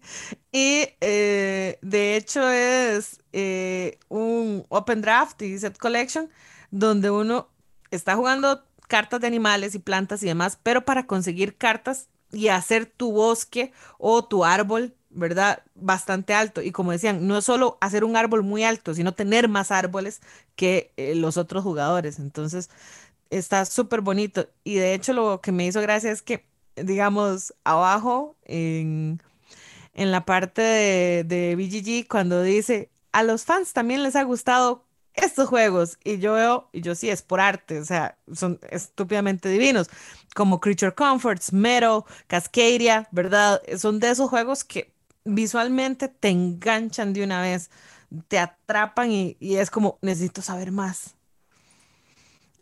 Sí, porque la parte visual es muy rica, inclusive hasta en colores. Porque como es mucho de bosque, de los mismos animales, que hay en el bosque, porque hay hasta culebras, ranas, pues se llama Amazonia por algo, o sea, bueno, el nombre se le pusieron ese nombre por algo, para hacer un poco más, más de color y todo. Igual que las cartas de peligro como incendios, que los incendios te hacen perder cartas de árbol, entonces tiene esa, ese, ese draft también, push your luck, en el que uno dice, mm, esta pila está un poco fea porque ya la vi, pero me sirve porque puedo acomodar algunas cositas que vienen ahí. Súper, súper, súper bien. Y creo que ya con eso tenemos. Ah, no, me falta un juego licenciado, perdón. Sí. El de niños. Que, el que eso fue muy chistoso porque eh, ese mismo día en un evento en, en piso, ¿verdad? Estuvieron respondiendo varias preguntas sobre, eh, sobre los, las novedades y juegos y demás. Y hubo la pregunta de juegos de niños, ¿verdad? Eh, y ahí ellos decían que se lo toman con mucho cuidado. Qué juegos de niños editar, qué juegos de niños sacar, ¿verdad? Que por eso a veces no, no vemos tanto en el contexto infantil por parte, por parte de Debir, porque es como juegos muy específicos que ellos deciden. Y el que decidieron para este año está voladísimo. Yo no sé porque en la fecha lo veo en, en BGG que es del 2020, pero no me cabe, no sé si es que no ha llegado, eh, ¿cómo se llama? a Alemania. No, a Alemania, porque no me lo imagino que no haya estado nominado, ¿me entendés? Eh, bueno, y ya tomamos otra vez ese punto de las nominaciones y déjate iré. Sí, yo sé, pero me extraña, realmente me extraña. El juego se llama Dodo. Es hermosamente divino en mesa, porque armas una, ¿qué sería esto? Como una, una montaña, Es una montaña, ajá. Gigante en 3D. Es que, Dios mío, no sé. El juego es de 2020 y es de Cosmos. Y sí tiene un award que es el Deutscher, Deutscher, perdón, ahí con el, con el alemán. Best Children's Game Winner. Exacto. O sea, eh, ganó un juego al mejor, eh, ganó un premio al mejor juego de niños, perdón. Entonces, ya ganó en el 2021 uno de esos premios. Entonces está curioso que ya ahora, eh, bueno, Debir lo traiga a este lado del mundo, se llama Dodo, y se ve como dices, a, mí me da una, no sé, yo dije, es, ver filafilo en su estructura, cómo se monta, porque es una, o sea, la montaña se arma y es esa montaña grandísima con el dodo encima y el huevo es esta pelota que yo mismo le dije a, a, Joaquín, digo yo, este, ¿qué demonios tiene esa bola adentro? Porque es muy chistoso. El juego es cooperativo y el camino de la montaña uno lo tiene que ir eh, armando. Es un juego de memoria, hay fichitas y tienes que eh, ¿verdad? Se van a sacar cartas y te va a pedir eh, que pongas ciertas fichas. Entonces, las cartas, no, las fichas hay que ponerlas en las tablas. Que las tablas es lo que va ah, de la en las tablas lo que, sí, lo que va, se va Y lo que tiras es un dado que te da un símbolo, que es el símbolo que tienes que sacar en las fichas, que es la parte de memoria. Es la parte de memoria. Entonces tienes que acordarte, ir levantando fichas lo más rápido posible, ¿verdad? De acordarte dónde estaban y dónde encontrarlas para, para ponerlas y completar el, eh, la, la pieza e irla poniendo. Porque la bola va bajando, pero va bajando súper lento. Y lo vimos, es súper chistoso. O sea, y es a lo que Quesada dice, ¿qué tiene adentro de esa bola? A lo que nos decía David, tiene un enano adentro. No sé. que la va moviendo. La ola no, no gira como una ola normal. O sea, esa ola no, es normal. No va con la gravedad. No, o sea, yo siento que adentro, no sé, debe tener como tres capas de quién sabe qué, con un péndulum en el centro de la ola, que es lo que hace que se mueva. Pero es que, además, en el video que pusieron, hicieron un gameplay rápido, digamos, en el, en el de News de, de Iberia, uno ve la ola y literalmente usted la ve y usted, cada segundo, prácticamente cada segundo, usted la ve que se mueve un y que gira un poquitito, y que gira un poquitito. Y la bendita bola no se detiene, pero se mueve tan lento. Sí, es constante pero lenta, ese es el detalle. Y por eso es la, la parte de jugar eh, rápido. Es cooperativo, eh, hay niveles, porque se puede hacer un poco más complicada, que era lo que ellos nos decían, ¿verdad?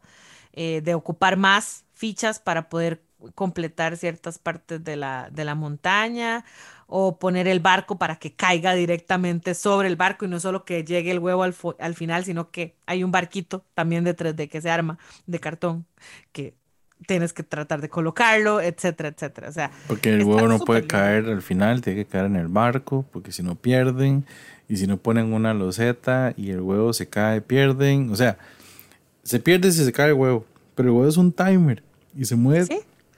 es un tan curiosamente lento pero tan curiosamente lento que me intriga. Además, yo me acuerdo cuando le dije a Joaquín Odor que le pregunté que, que qué tiene eso y hace, no sé, voy a esperar a que uno de los, de los juegos que tengamos ahí, como que ya quede inservible y lo, y lo quiebro para... qué bueno.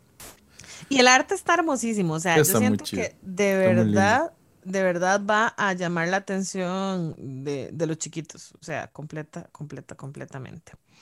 Y siguiendo con el tema de niños, pero juegos originales, y se anunció en estos días fue el Mayscape Hypnos, que es un Mayscape mucho más sencillo para un jugador, igual, 15 minutos, igual diseñado por eh, Pablo Céspedes y Víctor Hugo Cisternas, ¿verdad? Que ya los tuvimos en el podcast, súper linda gente. Con un arte de Celeste Carvajal, ¡ay! Hermosísimo. Majo y yo nos pusimos a jugar. entre las dos, ¿verdad? Yo Majo se puso a jugar y yo le estaba ayudando. y aún así nos o sea, o sea, se estaban, es nivel niños, copiando, eh. Es nivel niños y aún así nos costó. Es más, cuando terminamos le digo a Majo, Majo, te faltó un libro para ir a recoger. Pero para que vean que, o sea, puede ser para niños, pero todavía los, que nos cuestan los Mayscape, podemos jugarlos sin ningún problema. A ver si vamos mejorando el nivel. Nivel principiante de principiantes. Principiantes de principiantes, no les puedo decir. Y está súper, súper bonito, o sea, se ve hermoso. Lo que no recuerdo era cuántos mapas traía. Creo que traen la misma cantidad. Creo que son como siete mapas. yo también creo que estaba viendo a ver si aquí eh, Ahora que lo dices, curiosamente ese no lo, no lo abrimos para ver qué, qué traía adentro, pero sí. No, solo vimos el mapa que nos dejaron afuera. Sí, los primeros mapas que son los que nos dejaron afuera. Porque el otro es el Maze Escape XP. El, el, el Creo sí.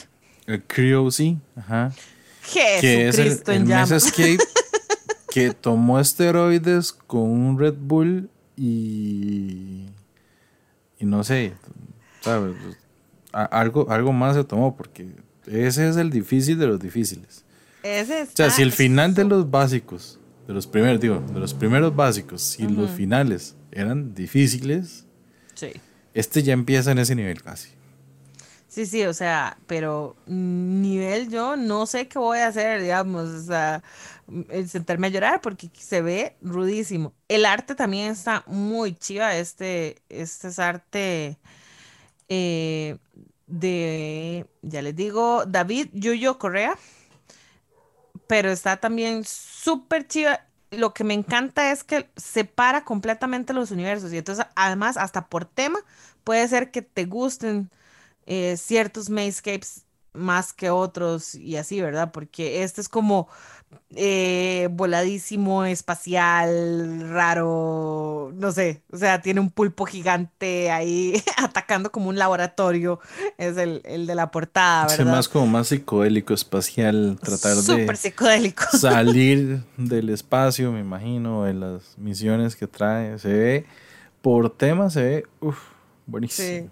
buenísimo. Y es parte, ¿verdad?, de lo que nos decían eh, los chiquillos de em, Luduismo, que son Pablo y Víctor Hugo, ¿verdad?, de que se venían, que ellos ya estaban, desde, el, desde que salieron los primeros, ya estaban trabajando, ¿verdad?, en más mapas, en más cosas, entonces, pues ya vemos qué es lo que se viene, ¿verdad? Así que ténganle, pónganle el ojo porque creo que pronto vamos a tener más Maze Escape por acá. Ah, sí, de fijo, de fijo. Ahora, creo que nos quedan tres, ¿verdad? Eh, ¿Sí? Bueno, va- vamos a dejar más. Hay, más hay, un, hay uno que no está todavía en Board Game Geek, lastimosamente. Lo Bueno, busqué. pero, pero creo que vamos a dejar el, el, el más, el más jugosito de último. ah. Sí. El, porque este sí lo anunciaron, Home Sweet Home or Not, o Dulce Hogar. eh, Hogar o dulce no. hogar o no. Ajá. sí. Eh, lo anunciaron, si no me equivoco, hace unas, un par de semanas la portada. Es un juego cooperativo también, pero lo que a mí me sorprendió es el tamaño de caja. Estamos hablando de nuevo. Es el tamaño Un de tipo. Razzia, un tipo sí, Razzia, un tipo o sea. Y tenés cajitas adentro que caben cajitas dentro de cajitas que las sacas y lo que armas es una casa.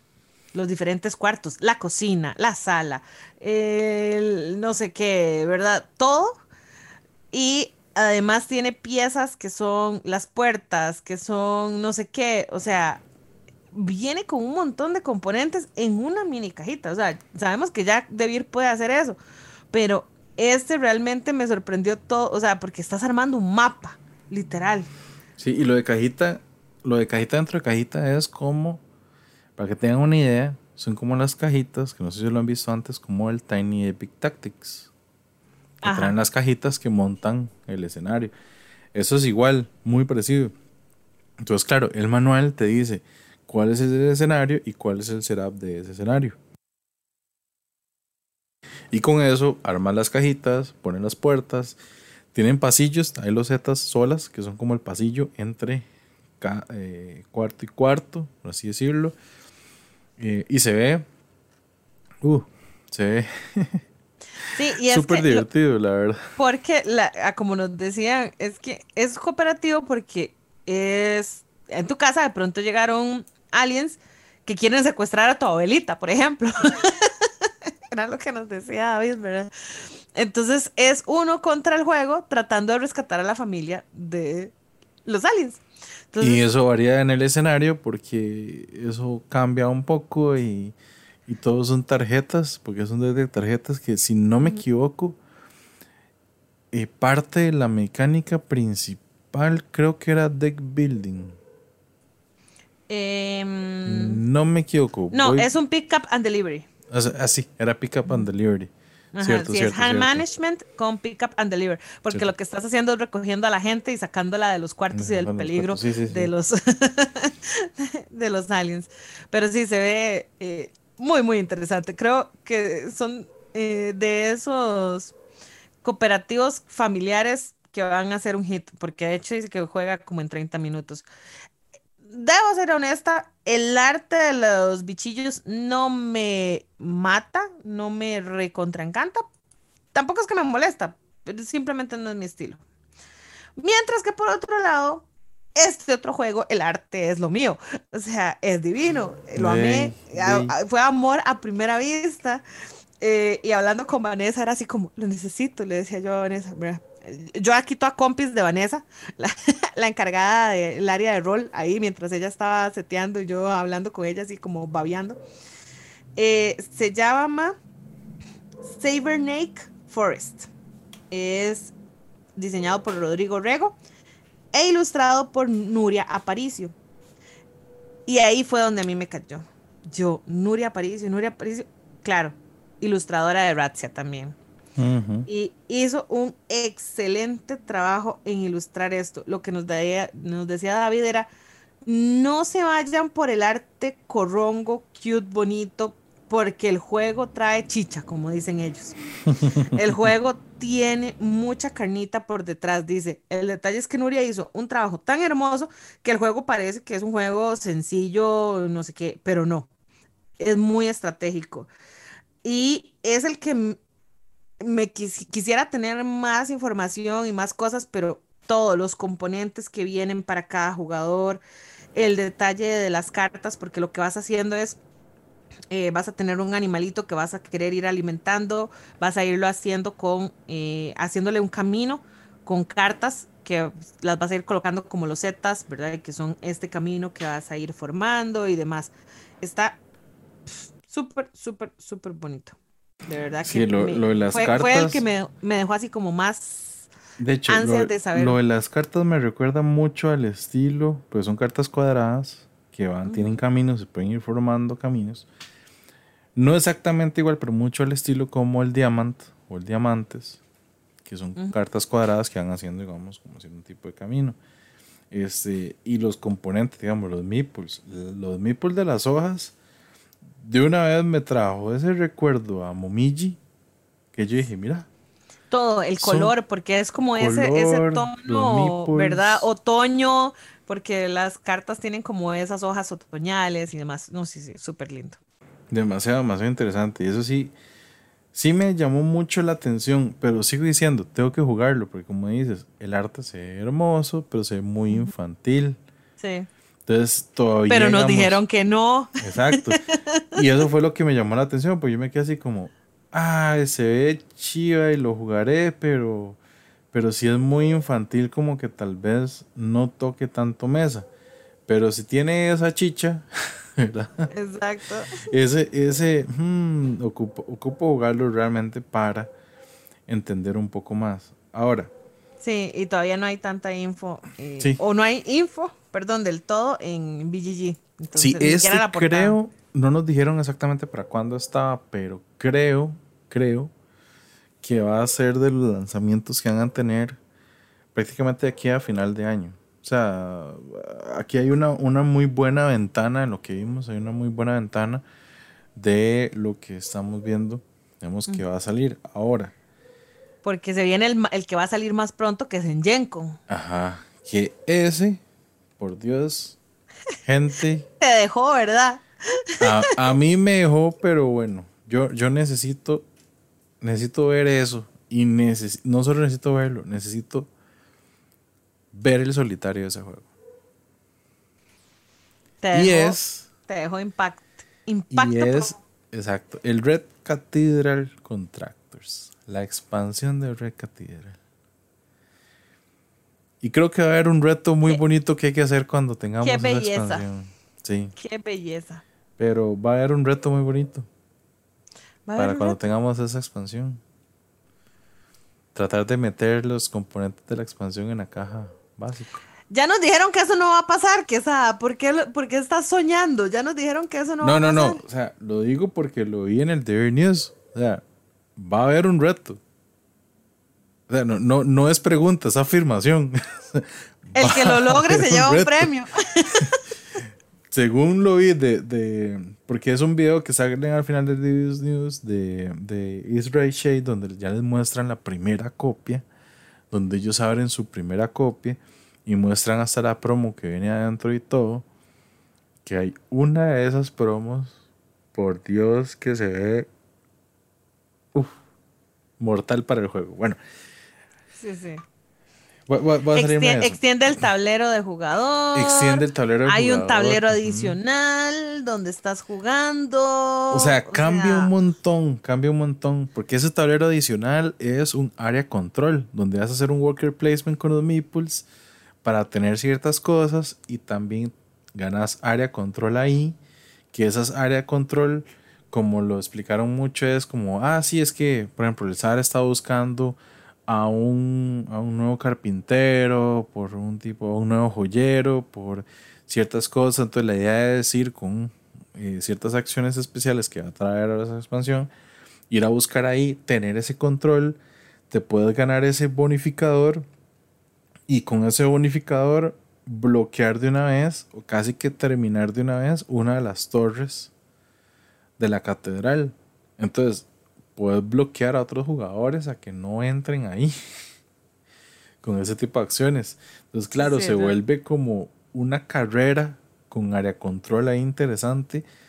Y el hecho de que el tablero del jugador, como lo dijiste, se, ex- se expande. Pero yo, cuando yo lo vi, yo quedé con esa duda de como, ok, se expande, pero ¿para dónde? Porque la regla la veo igual de 10. Ujú. y- Pero es que cambia precisamente esa parte de abajo. O Ujú. sea, y, y se, se hace un toquecito más grande, tapando, ¿verdad? Lo que estaba, como decías vos, sobre la regla hacia abajo. Tapa Ujú. eso y la extiende con un poquillo de cosas nuevas. Entonces está muy interesante, muy interesante. Y trae una bolsita con unos diamantitos hermosos. Yo- Lo que decíamos Ay, nosotros Dios. era que parecíamos chiquitos en Navidad y creo que nuestras caras allá adentro, porque nos lo hicieron ver, de que estaban encantados de vernos lo sorprendidos y wow, ¿verdad que estábamos? Lo y eso que eso fue antes, antes de que nos enseñaran la mega sorpresa que se viene en ese, en que ¿Cuál? todavía no podemos hablar mucho. Ah, Yo no me acuerdo de nada. O sea, ¿qué estás Ah, hablando? qué pena, qué pena. Qué pena Yo- que usted no se acuerde. Yo no sé, yo me acuerdo que vi el Contractors, hablamos de eso y después lo último que, que El me acuerdo Luz. Es que estaban y ya habían guardado todo y que teníamos que bajar. y jálense. Y jálense. Exacto, y no me acuerdo nada más. Hay algo que no nos enseñaron, porque creo que todavía no está, pero sí se habló en la actividad, en las preguntas que, que se hicieron ahí con público y demás, que fue a Germán eh, Millán, que es el diseñador de Bitoku, que qué planes, ¿verdad?, habían para el futuro. Y es que justo acabo de verlo, eh, que ya hay un poquito de info en Board Game Geek, y es Bambú. Y es el tercer juego en el mismo universo que está Silk, que está Bitoku. Y es el juego que él está trabajando y terminando. Supuestamente aquí lo pone en 2022. Me parece que todavía está un poco más para allá. No creo que realmente salga este año, pero es de las cosas que nos... A, mí me emocionaron saber que venía otro juego en ese mismo como universo y demás, ¿verdad? Y es precisamente de sembrar bambú. Entonces, ya veremos. Es un eh, tile placement, action drafting. Ya veremos qué tal. Me, me emociona, me emociona saber más de este jueguito. Sí, aunque ese sí es cierto, no sé por qué ese 2022, pero yo creo que eso está para el otro año. Sí, yo creo que está para el otro año. Creo O que se a menos empezaron que poniendo realmente- información. Ujú, Realmente que en ese veamos algo de esto. Y sea algo más del secreto que ya sabemos que no sabemos. Ajá. ¿Será? ¿Será? ¿Será? Y- ¿Quién sabe? No sé. Yo no sé. Yo no, No sé, sé, nada. no sé. Yo no sé nada, Rick. Yo no Yo, sé. yo nada más sé que, que me desmayé, ¿verdad? Este, hashtag la desmayación, hashtag no, no recuerdo nada. Ujú. O sea, que me parece que eso, que eso es donde yo dije, ok, este es el, el tipo de actividades que de alguna forma siempre envidié de escuchar, como dije al principio de Man vs. Meeple, que hablan como, ah, es que probamos tal juego. O, Ay, ah, sé. probamos tal cosa, pero no podemos decir nada, sí, no podemos decir nada. Y así fuimos nosotros. o sea, Y como el año pasado que fue como, me acuerdo que ellos dijeron, ah, sí, y probamos el match de Marvel, pero no podemos decir nada de qué cambia, qué tiene, qué esto, qué lo otro, y yo así como sentirse en esa, en esa posición, porque Fue literalmente, fue literalmente como, ok, a los de Américas, porque nosotros estamos nosotros, también Chile, también Perú, o sea. Estaba Majo, estaba Daniel, estábamos nosotros dos, y ya. Y ya. o sea, éramos cuatro generadores de contenido ahí en el máximo secreto del universo, digamos. Y como dicen noticias, que yo los veo a ellos en los videos sacando las copias y no sé qué, pero ya tener esas copias de producción, porque estamos hablando que eran las copias de producción final, ¿verdad? No estamos hablando que era, ah, que el prototipo, ah, que... No, no, no, no. No, las copias de producción final ahí, yo dije, wow, o sea... No, y es ah. que fue, no fue que solo que nos enseñaron, o sea, que nos la mostraron, fue que nos fueron dando, ¿verdad? La explicación de cómo juega más o menos. Obviamente fue una pincelada, pero pudimos hacer preguntas sobre mecánicas, ¿verdad? Sobre cómo se desarrollaba el juego y demás. Y yo... wow. Sí. Mucho wow. Sí, demasiado, demasiado. Y es eso que también lo emociona a uno a querer hablar más de esto, digamos, a querer este, aunque esperar, no nos todavía, aunque no nos dejen todavía, ya cuando nos dejen, cuando nos dejen hablaremos. Ajá, pero, pero bueno, bueno, o sea, es una experiencia que yo dije, ok, eso sí merece y sí vale la pena ser ese pase de prensa o tener ese tipo de acceso, porque porque tenés el acceso antes para la feria, tenés oportunidad de ver todo, tal vez en algún momento un poco más tranquilo. Como estaba viendo algunos que tenían acceso a pase de prensa, digamos, de Origins, que varios videos que vi eran caminando y todavía estaban seteando, digamos, parte de los stands, de las tiendas, cosas así. Que es muy chida, sí, claro, es muy chida, porque puedes hacer algo muy tranquilo porque no hay tanta gente, no hay tanta bulla, no hay tantas cosas. Puedes hablar tal vez más tranquilo con, con gente en los alrededores, pero es muy diferente. A, solo el hecho de poder entrar antes a un hecho de, mira, ocupamos o, queremos que nos acompañen porque queremos mostrarles las novedades. O sea, algo. Sí, sí. Fuera de serie. Fuera de serie. Pero bueno, eso, eso fue nuestra experiencia en la Mega XP. Yo nada más digo que ese Recatheater Contractors vamos a tener que hacer una premiación del top 10 al final, poniéndole un top a las expansiones para poder meterlo, ¿verdad? nueva sección. Nueva sección del top. A la expansión. A la expansión no, no suena mal, por lo menos una expansión, porque de aquí tengo Underwater Cities, ¿verdad? Haciéndome hits la mm. expansión. Mm. Que no es de este año, pero lo jugaré este año, entonces tal vez. Puede ser, puede ser. Todo, es posible. Eh, pero sí, que, qué bonita experiencia. Sigo con la goma social, porque no estoy viendo a los amigos que vi todos estos días, pero bueno. Eh, espero verlos pronto. Yo me quedo con las ganas de volver el próximo año, completa y absolutamente. Eh, y de nuevo, gracias a Debir por toda la, amabilidad que tuvo con nosotros, ¿verdad? Eh, a la gente que se acercó a saludarnos, que nos reconoció, para mí eso fue como súper bonito. que si yo la sigo, yo. A, a ti, ¿verdad? Porque con ese pelo no se pierde. Porque a mí no, yo creo que solo Lucy me reconoció. No jodas. Es que no para sacar a o sea, para sacar el, el, más pequeño del mundo. a Adri fijo la hubieran reconocido más. Ah, sí, claro. si se ponía a bailar ahí en media pista. Pero sí, no, fue, fue súper bonito. y, de nuevo, lo más bonito de todo fue la experiencia con la gente de verdad que sí. Sí, y sigo diciendo, este es un hobby que nos acerca demasiado a mucha gente de muchas partes del mundo que disfrutamos de algo muy sano, que realmente nos, nos llena por dentro. Para mí eso es algo que, que, que me encanta y que me llena. Y esperemos transmitir estarles transmitiendo a ustedes lo mismo por medio de este podcast para que disfruten Sí. lo que nosotros. Y que ojalá este tipo de eventos siga creciendo cada año porque eso realmente lo que nos indica es que es un hobby que está creciendo cada año también. O sea, eventos de estos son necesarios para hacer crecer el hobby, para que gente nueva se acerque, para los que ya tenemos rato compartamos de, de una forma diferente, ¿verdad? Y que especialmente después de estos dos años tan rudos económicamente y demás y de distancia social, valen muchísimo la pena.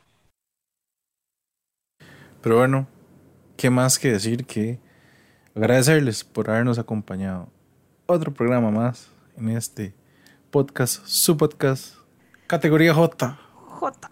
para jugones. Y en 15 días no sé de qué hablaremos, pero nos vemos en 15 días. No, ¿Será que todavía nos desintoxicamos de la de, de esta goma social que tenemos? Fijo no, pero al- algo habrá que hablar. O sea, ya estaríamos eh, pasos cerca de Gencom, pero tal vez todavía no, no hagamos lista, no sé. No sé, No sé, tenemos no que sé. calcular Ahí, ahí eso. vemos, ahí vemos, porque igual las noticias creo que han estado algo, algo lentas. Sí, sí. Pero Yo de veremos. hecho acabo de acordarme de un Kickstarter, como estaba completamente desconectada, estando aquí metida en, en Geek, ¿Qué es eso? Kickstarter, ¿qué es eso? Kickstarter que se llama Séptima, que se ve estúpidamente lindo. No, pero, y pero ¿de qué estás hablando? No, no, no entiendo, es que no sé qué es esa palabra. Después de un flashazo, del, del- no me acuerdo de nada, o sea, ¿qué estás hablando? Qué dicha, dice Adri, qué dicha que usted no se acuerda de Ah, bueno, Kick- ah, bueno, Kickstarter. qué dicha. Entonces, gente, nos vemos en 15 días. Pasen un bonito fin de semana y que lo disfruten mucho. Que jueguen montones. Chao. Chao.